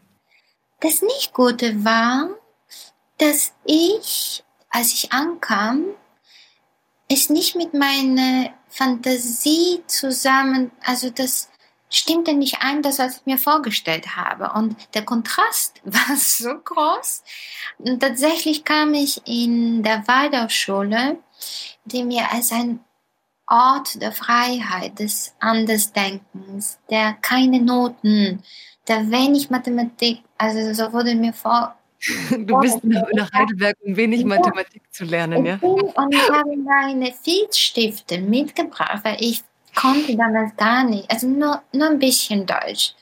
Uh, und mich ganz wenig zu verständigen. Und ich stieg ein in die normale, also alles, was unterrichtet wurde, musste ich irgendwie mithalten. Und ähm, ich dachte, ich werde sie mal, damit ich mehr Freunde äh, machen kann. Und der erste ersten Tag so meine Stifte da ausbreiten und ähm, Freunde machen. Vielleicht kann ich dann etwas zeichnen. Sie würden denken, okay, sie ist vielleicht ein bisschen dumm, sie spricht ja nicht, aber sie kann malen. Und ähm, leider hat mir ist gar nicht dazu gekommen, weil als die Lehrerin diese Stifte, sie aus Plastik gemacht sind, hat sie sie mir weggenommen und die wurden ausgestellt als das Böseste, äh, was hm. der Umwelt, was ja korrekt ist jetzt nachträglich.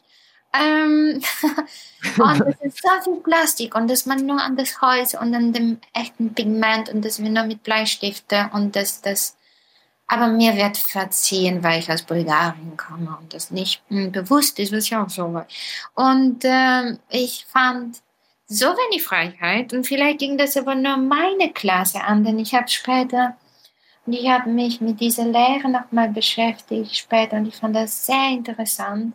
Aber manchmal von Klasse zur Klasse, von Schule zu Schule ist es anders. Ich habe sehr gelitten und ich habe Strich auf die Wand gemalt, weil ab irgendwann hieß es, ich kann zurück, mal wieder nach Bulgarien und weg von dieser Schule, weil ich wurde dann mehr und mehr krank, ähm, weil es mir wahrscheinlich nicht gut ging.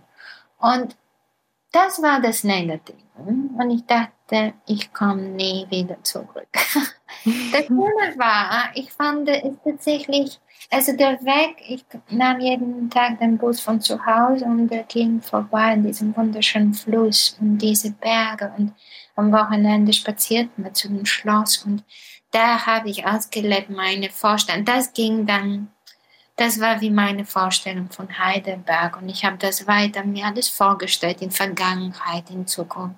Mehr Vergangenheit, wo dieses Schloss gebaut wurde, zu leben und da war ich glücklich. Und es gab fantastischen Eis mit so acht Kugeln. Das habe ich nirgendwo noch gesehen, dass man acht Kugeln, alle Farben auf einen Becher bekommen kann in eine Konditorei. Es gab sehr viel Positives, aber tatsächlich hatte ich Pech mit meiner Klasse. Aber, aber, oder was passiert in einem Mädchen in deinem Alter, du warst 13 oder 14, dass du von hm. Heidelberg träumst in Bulgarien und unbedingt auf eine Schule möchtest, in der eben kein Mathematik unterrichtet wird und du bringst deine bulgarischen Filzstifte mit, um Freunde zu, zu finden. So ein bisschen wie Drogendealer, hier ist meine Ware. genau, genau, ihr könnt mich gebrauchen. Ich habe hier etwas, ich kann euch was genau. zeigen, wir können Freunde am sein. Es war so, so schnell ist es eine Illusion und ganz mit schlechten Folgen dann. Aber ich würde nochmal kommen. Also das ist jetzt nicht, ich sage nie, nie. Ach, ohne ja. Filzstifte mit Sicherheit. Das ist ich, sowieso finde ich das nicht mehr. Auch ja, dann lade ich dich nochmal ein nach Heidelberg. Dann kannst du noch, wir gehen in den Fluss und wir, wir simulieren für dich, dass du auf, dem, auf der Burg wohnst in einem anderen Jahrhundert. Ich muss dir jetzt doch, glaube ich, jetzt verrate ich, du hast dir jetzt auch sowas verraten, ich muss dir jetzt auch was verraten. Ich muss dir jetzt erzählen, wie du was Besonderes geworden bist in meinem Kopf. Ähm, ich fand meinen Namen immer sehr komisch in Deutschland, ja. Also auch so ein Kind aus Kroatien. Äh, ich hatte auch Filzstifte, aber das war in meiner Schule okay. aber ich hieß halt Jagoda. Und ich fand das komisch und sie haben das hinten immer Oda ausgesprochen. Jagoda. Und ich wollte immer, ich war zu schüchtern, um zu sagen, ich heiße aber Jagoda. Oh. Und ich habe das echt gehasst. Und dann kam ich an die, und ich hatte es aber irgendwann in der Schule, meinen Freunden, so nach sechs Jahren wussten es alle und ich hatte meinen Namen später. Und dann kam hm. ich an die Uni und es ging wieder los, ne? Jagoda. Und ich habe es nicht gemocht. Und dann habe ich von dir gelesen in der Zeitung und habe gelesen, dass du eben ähm, den Namen Oda geschenkt bekommen hast. Ja. Oder. Ja. Und das heißt ja was Wunderschönes, ne? das Wertvolle, der Schatz. Ja. Und ich konnte über den Umweg mit deinem Namen, mit der deutschen Aussprache meines Namens plötzlich Frieden schließen. Also ich war plötzlich oh, Jagoda. So schön. Was für eine rührende Geschichte. Oder hat auch was Schönes. So. Und ich fand das ja. einfach ja, verrückt, dass dein Name, den du geschenkt bekommen hast, quasi mhm. der Name war, den mir die Deutschen haben entstehen lassen durch die Art, wie sie ihren Namen ausgesprochen haben. Oder. Wie interessant. Ich liebe deinen Namen, das habe ich dir gesagt. Ähm, wir haben uns heute das erste Mal gehört und kennengelernt, aber ich fand, wie schön, ob jeder weiß, dass es die Erdbeere ist. Und was für eine wunderschöne, außergewöhnliche Name. Und tatsächlich, jetzt fällt mir auf, ist verbunden mit meiner. genau, genau. Oder ja, ähm, was wollte ich dich noch fragen? Ähm, was würdest du gerne beantworten? Und ich finde meistens alles, was ich über dich lese, wird dir nicht gerecht, wenn ich das so sagen darf. Mhm. Also ich lese selten Texte, wo ich mhm. dich wirklich spüre. Also nicht das, was ich in deiner Kunst sehe oder jetzt bei dir höre. Mhm. Worüber wünschtest du, könntest du eigentlich reden? reden. Wenn du schon reden musst. Hm. Ach, über Träume. Mich interessieren Träume. Nicht so sehr die Nachträume, denn das ist schon eine Grenze Thema. Das würde ich nicht fragen. Das würde ich dich nicht fragen, wovon hast du geträumt. Ich würde dich fragen, wovon träumst du? Ich glaube, ich würde gerne über Träume generell sprechen. Ob ich das gerne beantworte? Eher nicht so, aber ich finde das Gespräch interessant. Weißt du, was ich gemacht habe in dieser Zeit? Ich habe, es war ja alles, man konnte sich nicht mal Zeitung kaufen. Und es gab so viele Nachrichten zurück zu diesen vergangenen zwei Jahren. Und ich fand, meine Güte, ich weiß, es sind Fakten und es sind Zahlen und die sind da und die sind echt. Aber so viel passiert in der Vorstellung und in Ideen und in Träumen, die man hat. Und so viel wird dadurch entstehen. Wo sind die Neuigkeiten, die Nachrichten über diese Fakten, denn das sind, sobald man sie hat in seiner Vorstellung und man sie dann ausspricht, die sind da. Und ähm, ich habe mir gedacht, mit meinem Freund haben wir eine Zeitung gemacht, die eine Ausgabe erschienen ist jetzt. Und es war gedacht, weitere äh, herauszugeben. Aber wie Träume weiß man ja nicht, wann sie kommen und wann nicht. Aber die mhm. erste, unsere Zeitung heißt Dream Big, also Träum groß. Und das ist mir etwas, worüber du mich fragen kannst. Über diese Zeitung. Und ich beantworte dir die Frage, wenn du willst. Dann sag mir, wo habt ihr sie herausgegeben? Tatsächlich ist sie gedruckt in Bulgarien auf ein recycelten dünnsten Papier herausgegeben. Sie wurde dann, sie ist dann gereist mit einer der wenigen äh, Transporte, die es damals gab und sie erschien im Dezember 2020. Und wir haben uns entschieden, wir werden sie einfach verschicken, so viel wir können, und legen auf die Straße, auf ähm, überall, wo Menschen sie finden können, können. Aber sie wird nicht zu kaufen sein. Also dafür wollen wir nicht Geld verlangen. Und sie ist ganz einfach. Es gibt zwei Seiten. Also wir fragen Menschen, die wir großartig finden, die wir kennen, die wir nicht kennen. Viele haben Ja gesagt. Es gibt 40 Menschen, die Ja gesagt haben und die haben absolute Freiheit, um ihren Traum uns zu geben. Und wir werden es so abbilden, wie sie wollen, ob das geschrieben, gezeichnet, fotografiert ist. Das ist ein Traum, was in Erfüllung gegangen ist. Und der, genau, ich hoffe, wir haben noch einige Ausgaben. Ich werde dir einige schicken. Genau. Ja, schick mir eine. Und ihr legt die dann in Bulgarien, äh, du warst ja gar nicht so lange her in Bulgarien, dann legt ihr sie irgendwo hin und Nein, hofft, dass es irgendwer findet, oder wie? Tatsächlich in Bulgarien sind nur ein paar Ausgaben und die anderen sind hier, äh, wo wir waren, physisch in London zu diesem Zeit, Ende 2020.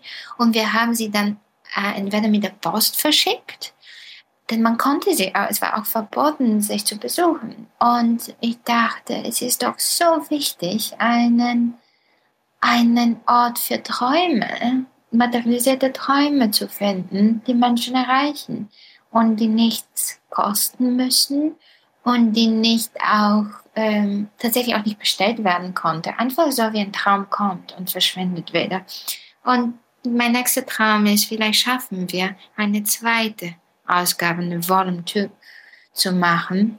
Aber es wird genauso wie Träume sehr sporadisch sein, denn tatsächlich alles sehr, sehr ähm, schnell zurückgekehrt und das Malen lässt nicht die Zeit für so, es lässt für so, so wenig und da müsste ich die Prioritäten setzen.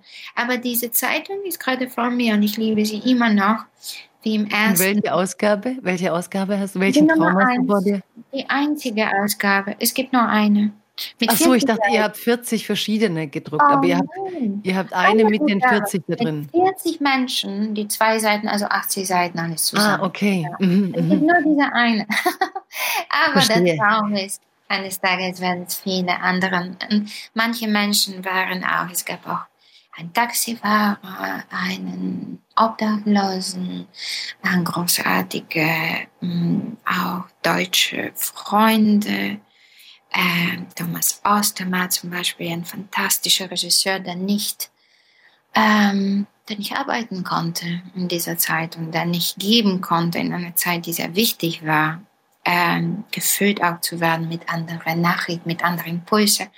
Und ich bin, ja, also viele, viele äh, Freunde, Bekannte und Unbekannte sind da drin.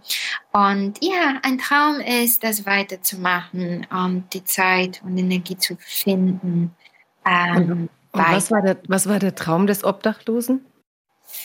Ach, es war ein Gedicht. Es war ein wahnsinnig schönes Gedicht. Es ging darum, um Nahrung. Es war sehr frontal, es war sehr kämpferisch und äh, ein sehr bewegendes. Es gibt einige Seiten, wo ich auch so berührt war. Ähm, sie wirklich der Moment, besten Momenten waren, wo wir das bekommen haben, wo E-Mails kamen oder Messages manchmal und man öffnete und man ein Traum hat sich einem offenbart. Man weiß nicht, denn man hat ja die ganze Freiheit gegeben dass diese Menschen alles machen können, was sie wollen, von allen träumen können, was sie wollen. Und äh, das war schön, war sehr schön. Ist dein Traum auch drin? Ja. Der eine Seite. Und was ist dein Traum? Es ist ähm, ein Aquarell. Ich muss dazu sagen, diese Zeitung ist gedruckt nur schwarz auf weiß. Es gibt keine Farben. Eine schwarz-weiße Zeichnung von einem Mensch, der Flügel bekommt, aber es sieht nicht wie ein Engel aus. Also schwer zu beschreiben. Ich schicke sie dir am besten. Mhm. Mhm. Ein Mensch, der Flügel bekommt, so wie du vorhin gesagt hast, ob beim Malen Flügel kommen. Du hast einmal einen ziemlich brutalen Satz gesagt. Ich fand ihn sehr richtig auf die Frage, ähm, ob deine Kunst denn brutal sei. Und du hast gesagt, ich finde andere Dinge brutaler. Zum Beispiel, dass wir ungefragt auf diese Welt kommen. Erkennst du dich? Oder ist es zu lange ja. her? Hast du dich zu sehr transformiert? Doch, da bleibe ich. Da könnte ich mich wiederholen. Da bleibe ich dazu. Ich finde es, unsere Präsenz hier hat mit viel. Unsere Wahl, ist es ja war nicht unsere Wahl, nicht wahr? Also in dieses gezwungen zu sein, sind wir hier, unsere Freiheit zu finden und frei zu sein, aber wir wurden gezwungen. Weißt du? Ich meine, es ist auch mit viel Schmerz verbunden. Für den Mensch, der uns das Leben schenkt, das der Welt bringt. Wir weinen, als wir hier kommen. Für mich sind das Zeichen, dass das äh, nicht unbedingt freie Wahl oder Art der, der Auftreten ist. Ähm, und es ist interessant, dass man mit einem Schmerz hier erstmal ankommt. Nicht wahr? Auf beiden Seiten, ja. Beide Seiten. Mhm. Ja. Und dass du halt weißt, dass es immer mehr Schmerzen geben wird. Also dass, dass der Schmerz eigentlich trotzdem eine sichere Konstante ist in diesem Leben. Absolut. Also das ist etwas, worauf man wirklich vertrauen kann. Ähm, und wenn ja. du deine Augen zumachst und innehältst, da spürst du, etwas tut weh jeden, in jedem Moment tut irgendwas weh, wenn du das danach fragst. Also während dieses Schmerzens kannst du dich entscheiden, umarme ich es und mache ich etwas anderes daraus? Oder tue ich es in etwas, wo es die Nahrung dessen sein kann? Oder finde ich, finde ich einen Sinn für den, eben für etwas Wertvolles und den Schmerz vertragen, glaube ich, das tun. Und wir lieben es und wir sind bereit, ganz, ganz viel auch zu ertragen, um, um da zu sein und, und Freiheit wegzugeben, eben nicht wahr? Und das ist alles sehr interessant. Vielleicht, weil wir schon mal mit Schmerz hierher kommen, sind wir bereit, da auch ganz viel auf uns zu nehmen. Und ähm, es ist wichtig nur für was, uns bewusst zu sein, wofür machen wir es und ist es wertvoll. Ähm, den Schmerz wird sowieso geben. Es ist mehr the cause, also für was würde man diesen Schmerz reintun. Du hast irgendwann entschieden, dass du in Deutschland nicht mehr sein willst. Das wolltest du nicht mehr transformieren in was Schönes. Du, da war so, ich brauche mhm. jetzt einen Wechsel und bist nach Paris und du hast jetzt gesagt, du hast zum ersten Mal länger französische Luft geatmet als deutsche Luft. Und hat sich das erfüllt? Also, wenn der Schmerz in Deutschland sozusagen nicht mehr der Cause war, also wenn es, wenn es dort nicht mehr wert war, diesen Schmerz auszuhalten, ja. hat, hat sich erfüllt, was du in Frankreich gesucht hast? Ach, nicht nur das. Es hat sich so viel weiter als alles, was ich mir jemals tatsächlich vorgestellt habe, ähm, hat sich entwickelt, dass ich immer noch nur so dankbar sein kann. Weißt du, meine Hoffnung war, das, wofür ich gegangen bin, war, lass mich malen. Ich möchte gerne malen und ich möchte, wenn ich male, wissen, dass nur eine Rolle das spielt, was ich gemalt habe und nichts drumherum. Und eigentlich spielt auch am Ende des Tages nichts anderes eine Rolle. Und das hat sich sofort erfüllt und fühlte sich so gut an. Aber dass ich diesen äh, Feedback, dies, dass ich auf so eine Art und Weise dort empfangen und und alleine wegen die Bilder, die ich male. Also so ein Traum habe ich nicht mal gehabt. Wenn du Paris sagst, ist mir so im Herzen, oh, ich es liebe. ähm, wie, ich, wie ich diese Stadt liebe und diese Menschen. Und da gibt es nicht genug Worte, die das beschreiben. Und wir haben für eines der größten Sachen ja nur dieses eine auf die deutsche Sprache. In Bulgarisch gibt es zwei Worte für Liebe. Ich glaube Welche? auf Japanisch. Welche denn? Ähm, Obic und Lubov. Obic ist diese Liebe, grenzenlose Mutter kann zwischen Kind und Eltern, Bruder, Schwester, Freunde, Land sein. Das würde ich für mein Land dann nutzen. Ähm, Heimat, Traum, alles.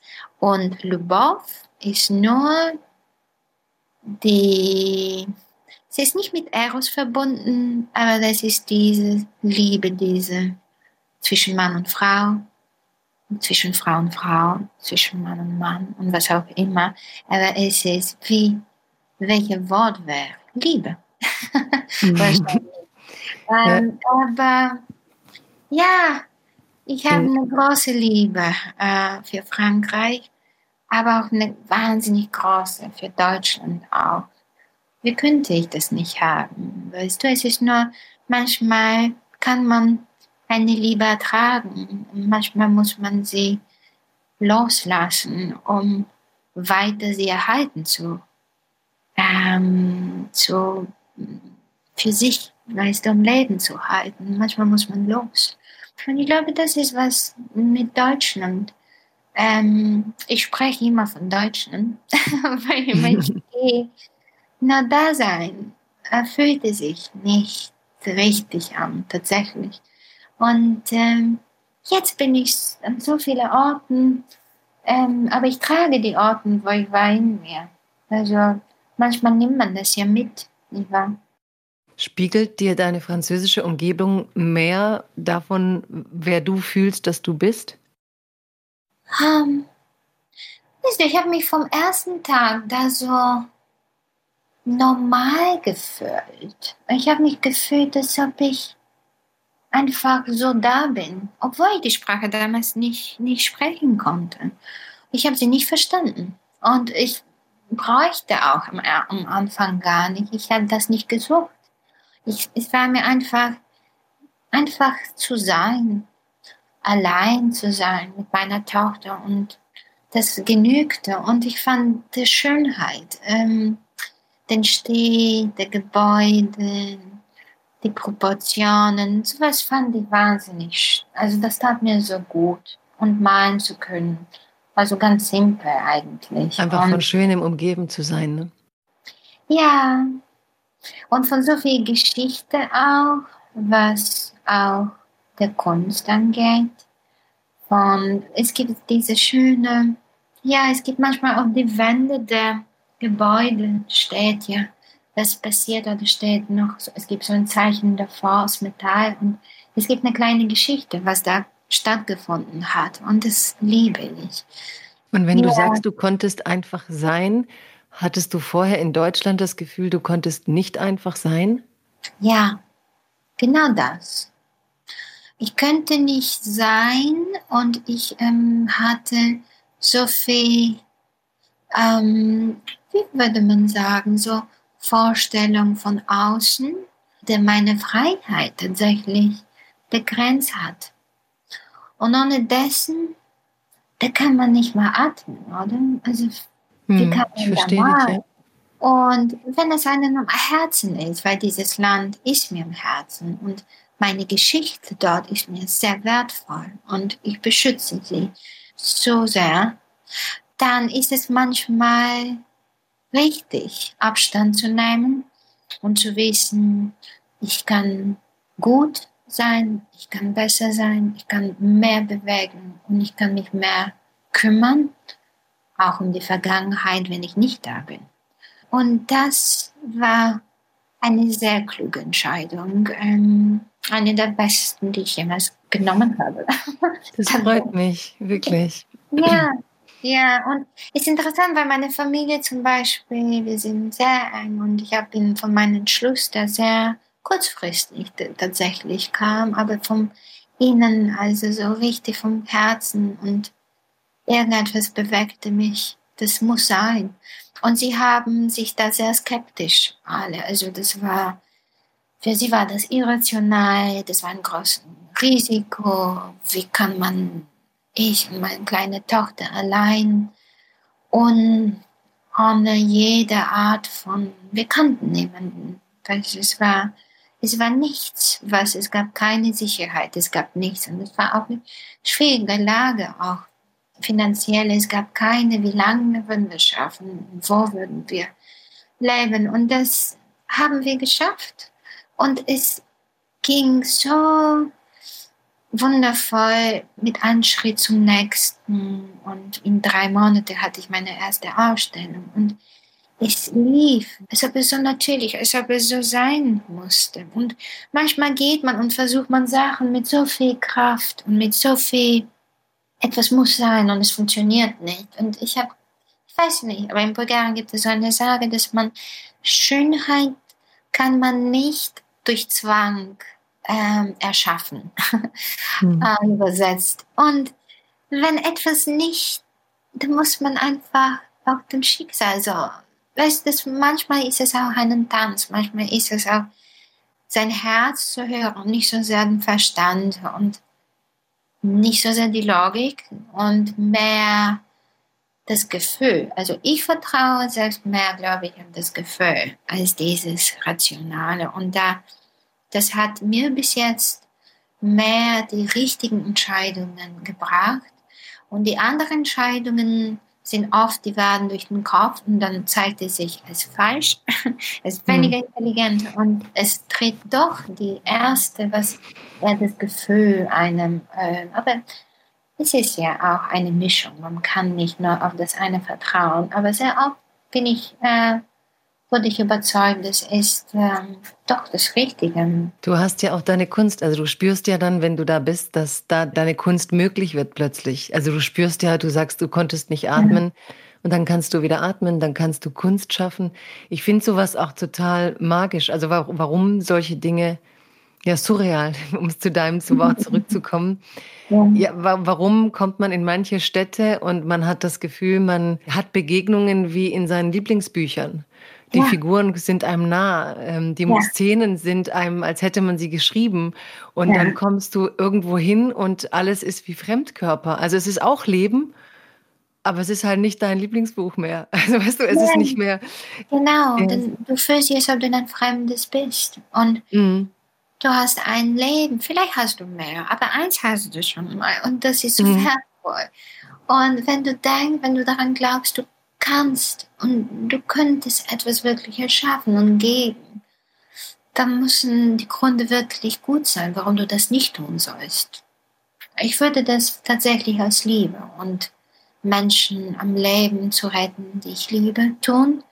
Wenn sie dann nicht mehr da sind, dann gibt es keinen weiteren Grund, das zu tun. Und ähm, da kann man Träume erschaffen, man kann vielleicht, man kann ziemlich viel machen mit, ähm, das ist etwas, was mich auch fasziniert. Tatsächlich kann man durch Träumen und durch Ideen und durch neue Visionen schon vieles bewegen.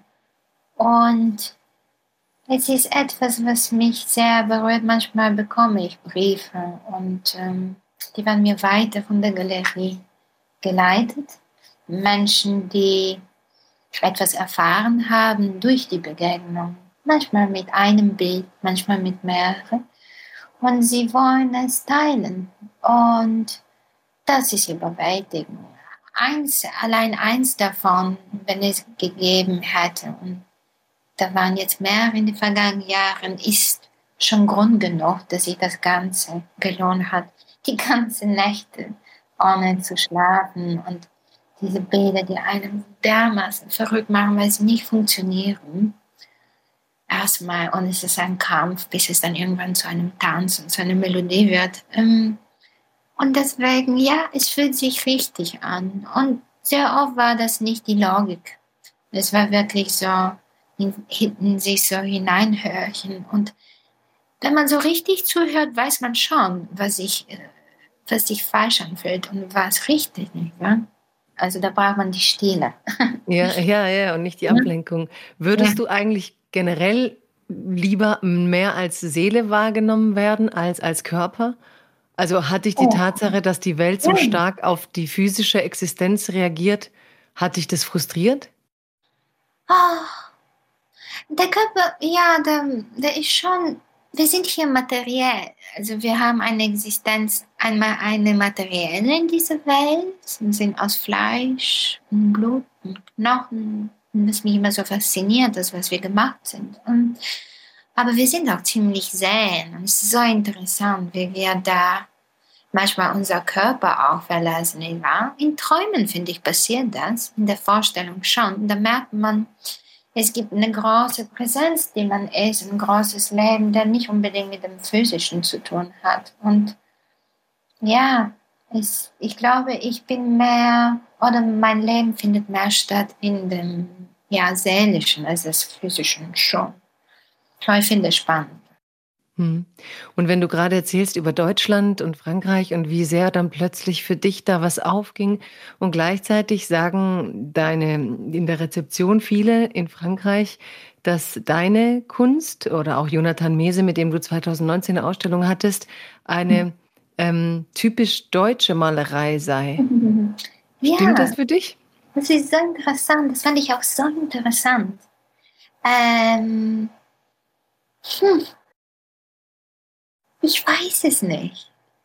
Bestimmt habe ich. Ähm, ich habe doch so viel Luft eingeatmet in Deutschland. Also da muss ich doch was mitgenommen haben. ähm, kann man das? Weißt du, dass ich auch nicht mal Jonathan so deutsch verstehe? Es ist interessant. Ich liebe seine Arbeit. Ähm, und die berührt mich auf so eine Art und Weise, die kein Grenze und keine Zugehörigkeit hat. Ich finde, er liebt es, in Deutschland zu sein und zu arbeiten. Und er hasst es, glaube ich, auch gleichzeitig. Beides, was so gut ist. Und ähm, er hat fantastische neue Bilder. Tatsächlich, ich habe neulich sie gesehen, sollte ich mal sagen. Ähm, aber Deutsch, hm, vielleicht, warum nicht? Also ich bin eher offen. Ich sage generell ja. Generell ja, aber eigentlich ja, du selber brauchst du, du, selber, ja. du selber brauchst keine Nationalität vor deiner Kunst, oder? Äh, nein, keine Nationalität. Äh, aber ich glaube, dass ich, egal wo ich war, dass mich, dass ich, ich fühle mich gebunden.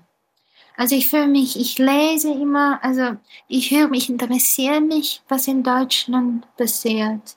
Es berührt mich immer, was man merkt, wenn einem so das Herz, es rührt mich an. In der Anfang habe ich eben alle Nachrichten gelesen. Ich habe immer Deutschland gelesen als erstes und ich habe Frankreich danach und ähm, natürlich in England und die ganze Welt. Aber man ist sentimental absolut verbunden und das fließt. Also wenn nicht Sentiment in die Arbeit fließt, dann weiß ich nicht, was das wenn bestimmt Deutschland schon deutsche Künstlerin. Ja. Aber bulgarische mhm. auch und jetzt französische auch, sagen sie. Also wer weiß, mhm. was ich noch für, für Nationalitäten noch ansammle. Ja, wer weiß, vielleicht wirst du auch Italienisch oder Spanisch oder Finnisch. Oh, noch viel, viel exotischer. Also. Du hast gesagt, deine Tochter soll eine Weltbürgerin werden. Und jetzt sagst du gerade, du liest die Presse aus der ganzen Welt. Also das ist in einem mhm. Interview mal gesagt. Was bedeutet dir das, Weltbürgerin zu sein?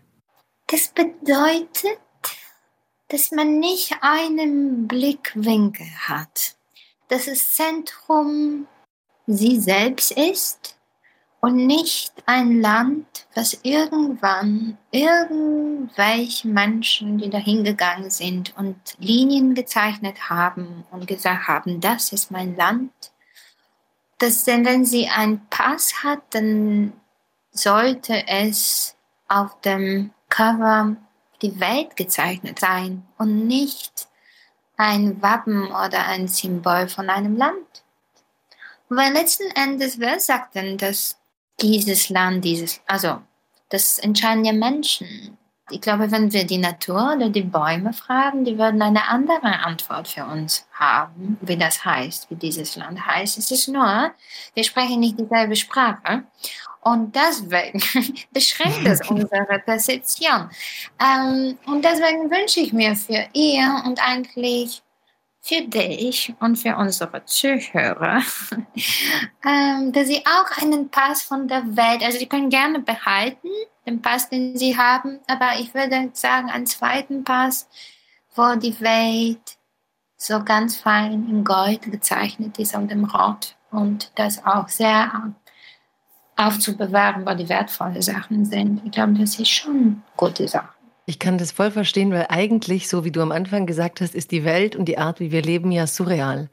Also eigentlich, wenn man das einmal so als Kunstwerk betrachten würde, die Weltgeschichte, ja, mhm. dass es Menschen gibt, die auf eine Erde geworfen werden und eigentlich gäbe es genug Platz. Und das Erste, was sie machen, ist Striche ziehen an denen entlang sie sich streiten und jahrhundertelang Kriege führen. Und, ähm, und dieses ganze Leben der Menschen wird von Jahrhundert zu Jahrhundert traumatischer, weil man das dauernd verschiebt, von Kontinent zu Kontinent und sich ausbeutet. Und äh, also weißt du, eigentlich ist die ganze, also ich will jetzt nicht wie Inder klingen und der liebe Gott und, und, und, mhm. und irgendeine Gottheit träumt das Weltgeschehen, mhm. aber es ist schon auch ein absolut äh, surrealer Traum, kann sein, wenn man sich überlegt, was wir als Menschheit eigentlich so kreiert haben, um uns Ordnung zu schaffen und wie viel Unordnung wir parallel mit dieser Logik dann Wahnsinn. auch wieder geschaffen haben. Oh, der Wahnsinn, finde ich auch. Wahnsinn.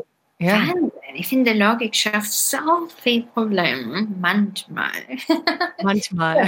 ja, aber allein, wenn du nach Afrika guckst und diese ganzen Grenzziehungen, was das bedeutet ja. hat für den Kontinent und für wie viel, wie viel Unfrieden, wie viel Unglück das alles gebracht mhm. hat. Und wir tun immer so, als wäre es zwingend. Ne? Vielleicht würde es eine Alternative geben, aber deswegen muss man sie ein bisschen befreien. Und deswegen denke ich, es ist eine gute Zeit, wenn man so gezwungen ist, mal anders zu denken. Du bist einer der wenigen Menschen, die sich gerade überhaupt trauen, zu sagen, es ist eine gute Zeit. Im Sinne deines Baumes, der umgefallen ja. ist, aber weiterlebt. Ne? Also welche ja. Geschöpfe entstehen durch diese Krise und viele hatten am Anfang ja die Hoffnung, dass wir wirklich neu anfangen, ne? so wie die Flüsse plötzlich sauber wurden in Venedig und wieder Delfine zu sehen waren und wie die, sich die Natur teilweise zurückgekämpft hat in Städte. Aber ich glaube, wir wissen jetzt schon, dass die Menschheit äh, die Persistenz der Beharrlichkeit bevorzugt und große Träume erkämpft werden müssen mit kleinen Zeitschriften, die es umsonst gibt. so. Wie schön. Ich habe einen letzten Satz von dir, aber Aha. du hast den eigentlich schon beantwortet in unserem ganzen Gespräch. Mhm. Du hast gesagt, ähm, Sensibilität kann auch eine Stärke sein. Mhm. Und ich würde sagen, du meinst auch Sensibilität im Sinne von Verletzbarkeit und Verletzlichkeit. Ja, auf jeden Fall. Auf jeden Fall. Ich glaube, den Schmerz sich bewusst zu sein. Denn es gibt Zeiten, wo man den nicht merkt, nicht wahr? Aber wenn man sensibel ist, wird man den auch dann merkt. Das ist sehr wertvoll. Das ist sehr wertvoll, weil ist so was wie eine innere Stimme, so die Wahrheit oder ein Gefühl gibt, was, was wahr ist und was echt ist. Und da ist es so wichtig, sensibel zu sein. Und wenn ich dann aber auch die Wahl hätte, was würde ich gerne ein bisschen weniger sein, vielleicht ein bisschen weniger sensibel, wäre nicht schlecht. Weil dann ist einem auch, stelle ich mir vor, einfach so einfacher, ähm, so gefühllos. Aber wenn ich dann nochmal gefragt werde, doch, ich behalte es doch, weil man kann auch sehr viel Spaß haben, wenn alles umso stärker und äh, ja, man einfach wirklich bewegt wird. Denn dann muss man es zu irgendwas transformieren, wenn es fähig ist. Und ich glaube, deswegen sind es oft Naturen, wie unsere, die den Drang haben. Man muss damit etwas machen und man erschafft dann neue Sachen oder Sachen. Oder gibt es eine Freiheit, die du dir nicht erkämpfen konntest durch das Transformieren? Hm. Hm. Ja, ach, hätte ich gerne eine Gabe, mehr Zeit zu erschaffen. Es gibt so viel. Weißt du, weil in Zeit kann sich auch Freiheit entfalten. Manchmal ist Zeit so kurz und man wird gedrängt und ja, aber das gehört dazu. Ich kann mich ehrlich nicht beklagen, aber ich bin sowas von dankbar. Mit der Freiheit, die ich habe, bin ich sehr, sehr dankbar. Ja. Hat das Mädchen, das von Heidelberg geträumt hat, je gedacht, dass die erwachsene Frau dann von Paris träumt und dieser Traum noch schöner wird als der Traum, den sie träumte? Oh, nein, das wusste sie nicht. Wirklich nicht. Das ist das Gute auch. Wie schön, dass es Träume auf einmal, nicht wahr? Das hm. sind nicht so was wie ein Menü sind und dann weiß man, man kriegt eine Vorspeise, Hauptgang und Nachtischtraum, sondern manchmal ist es in der dunkelsten Moment, wo dir ein Traum ist ja in der Nacht, die Nacht, die Träume meisten, die kommen, nicht wahr? Und äh, ich mag das, dass man nicht weiß. Das ist ja auch faszinierend. Das hat auch mit Wunder zu tun. Wenn du ein Wunder erwartest, dann ist es kein Wunder mehr, oder? Muss es überraschen. Was war die größte Überraschung in deinem Leben? ah, die größte Überraschung. Hm. Überhaupt im Leben zu sein, ich finde das so überraschend. Also, ganz ehrlich, das ist ja sowas von überraschend und das jeder Tag vom Neuen. Und wenn du einschläfst, ist es hier ein bisschen, als ob du dich hingibst. Auf eine Ebene, wo das dem vielleicht Tod einhält. Es ist dunkel, du verlässt dein Bewusstsein, die Kontrolle und äh, es schaltet sich aus, fast alles. Jeden Tag bist du geboren. Was für ein Wunder und was für eine Überraschung. Und manchmal ist man einfach überrascht. Und dann guckst du dich an und sagst, und du hast zwei Hände und zwei Füße und Gesicht und es bewegt sich. Ich meine, es ist schon fantastisch. es ist unglaublich. Es ist so viel Dankbarkeit, so viel Wunder verbunden und Dankbarkeit. Und ich habe erlebt und weiter erlebe ich ähm, Situationen mit Menschen, die viel, viel weniger haben. Ich habe so viel gelernt dadurch, auch wenn Menschen so viel weniger haben, was ihren Körper und Gesundheit angeht und ihre Kraft und ihre wie trotzdem stoisch und wie dankbar sie sind und wie großzügig sie sind in dem, was sie noch haben. Und das markiert einen für immer. Und das lässt einem auch jedes Ding, schon fast jedes Ding, als Wunder zu begegnen. Denn es verdient es. Ich finde schon. Stoisch zu sein, das beeindruckt dich sehr. Ne? Das ist ein großer Wert für dich. Finde ich ja. Und ich finde, das habe ich viel in Deutschland auch erlebt und dann verbinde ich das mit Deutschland und natürlich mit der englischen Königin, aber auch Deutschland als Land, das würde ich schon sagen. Jetzt habe ich eine letzte Verständnisfrage zu deiner Kunst. Ich habe gelernt bei Antonio Tapies, diesem mhm. spanischen Künstler, dass er seine Bilder, die hingen, immer in der Horizontalen gemalt hat oder auch hat entstehen lassen, weil er so schwere Materialien hatte und er immer sagte, man kann es nicht an die Wand hängen, sonst hat man keine Kontrolle mehr über das Bild. Aber du hast dein Bild an die Wand gepinnt. Aber du machst auch viele Schichten mit den Farben. Das stimmt. Aber meine Schichten sind so dünn, die sind dünner als die Haut. Und deswegen, ich kann sie sogar rollen. Zum Beispiel dieses große Bild von St. Melde, das konnte nicht mehr aus der Tür raus. Und dadurch, dass es ganz dünn ist und wirklich wie eine Menschenhaut, glaube ich, dicke hatte, wurde es gerollt und so hat es gereist. Das geht.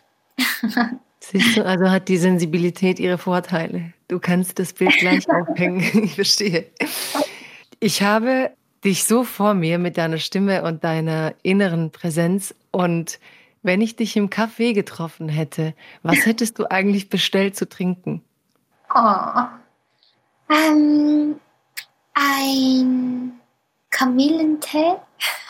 okay. okay. Aber dann würden Sie sagen, wir haben leider keinen. Dann würde ich sagen, haben Sie Pfeffermint? Und dann sagen Sie meistens ja. Das nehme ich ja. okay, dann nimmst du Pfefferminztee, verstehe. Und ja, ich träumte, die Zeit wäre endlos, aber ich merke, sie kommt doch ähm, zu ihrem Ende. Oder schon, ich danke dir unglaublich und aus tiefstem Herzen für deine Zeit und deine Innenwelt und wie offen du das teilst und deine Art, den Worten, deine persönlichen Monster zu begegnen. Mir haben sie Spaß gemacht, deine Worte. Danke, es war mir ein Vergnügen, wirklich mit dir zu sprechen, Jagoda. Und ähm, ja, alles Liebe. Danke dir auch, oder?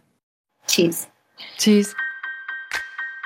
Ja, das war Oda John und das war wirklich ein Traum, den ich hatte. Wirklich schon vor ganz, ganz langer Zeit, als der Hessische Rundfunk mich anfragte, Host für diesen Podcast zu sein, war einer meiner ersten Gedanken, vielleicht kann ich dann mit Oda John reden in diesem Podcast. Und wir haben gerade über das Erfüllen von Träumen geredet. Ich will gar nicht viel mehr sagen, als dass diese zwei Stunden ein Traum sind, der in Erfüllung gegangen ist. Also schaut euch ihre Bilder an online. Die sind genau so, wie sie redet, auch wenn sie Angst vor Worten hat. Mich hat es sehr berührt, sehr erfüllt. Ich hoffe euch auch. Freiheit Deluxe bleibt uns treu alle 14 Tage als Podcast und im Hessischen Rundfunk. It's a new dawn, it's a new day. It's a new life for me. Freiheit Deluxe mit Jagoda Marinic ist eine Produktion des Hessischen Rundfunks und des Börsenvereins des Deutschen Buchhandels.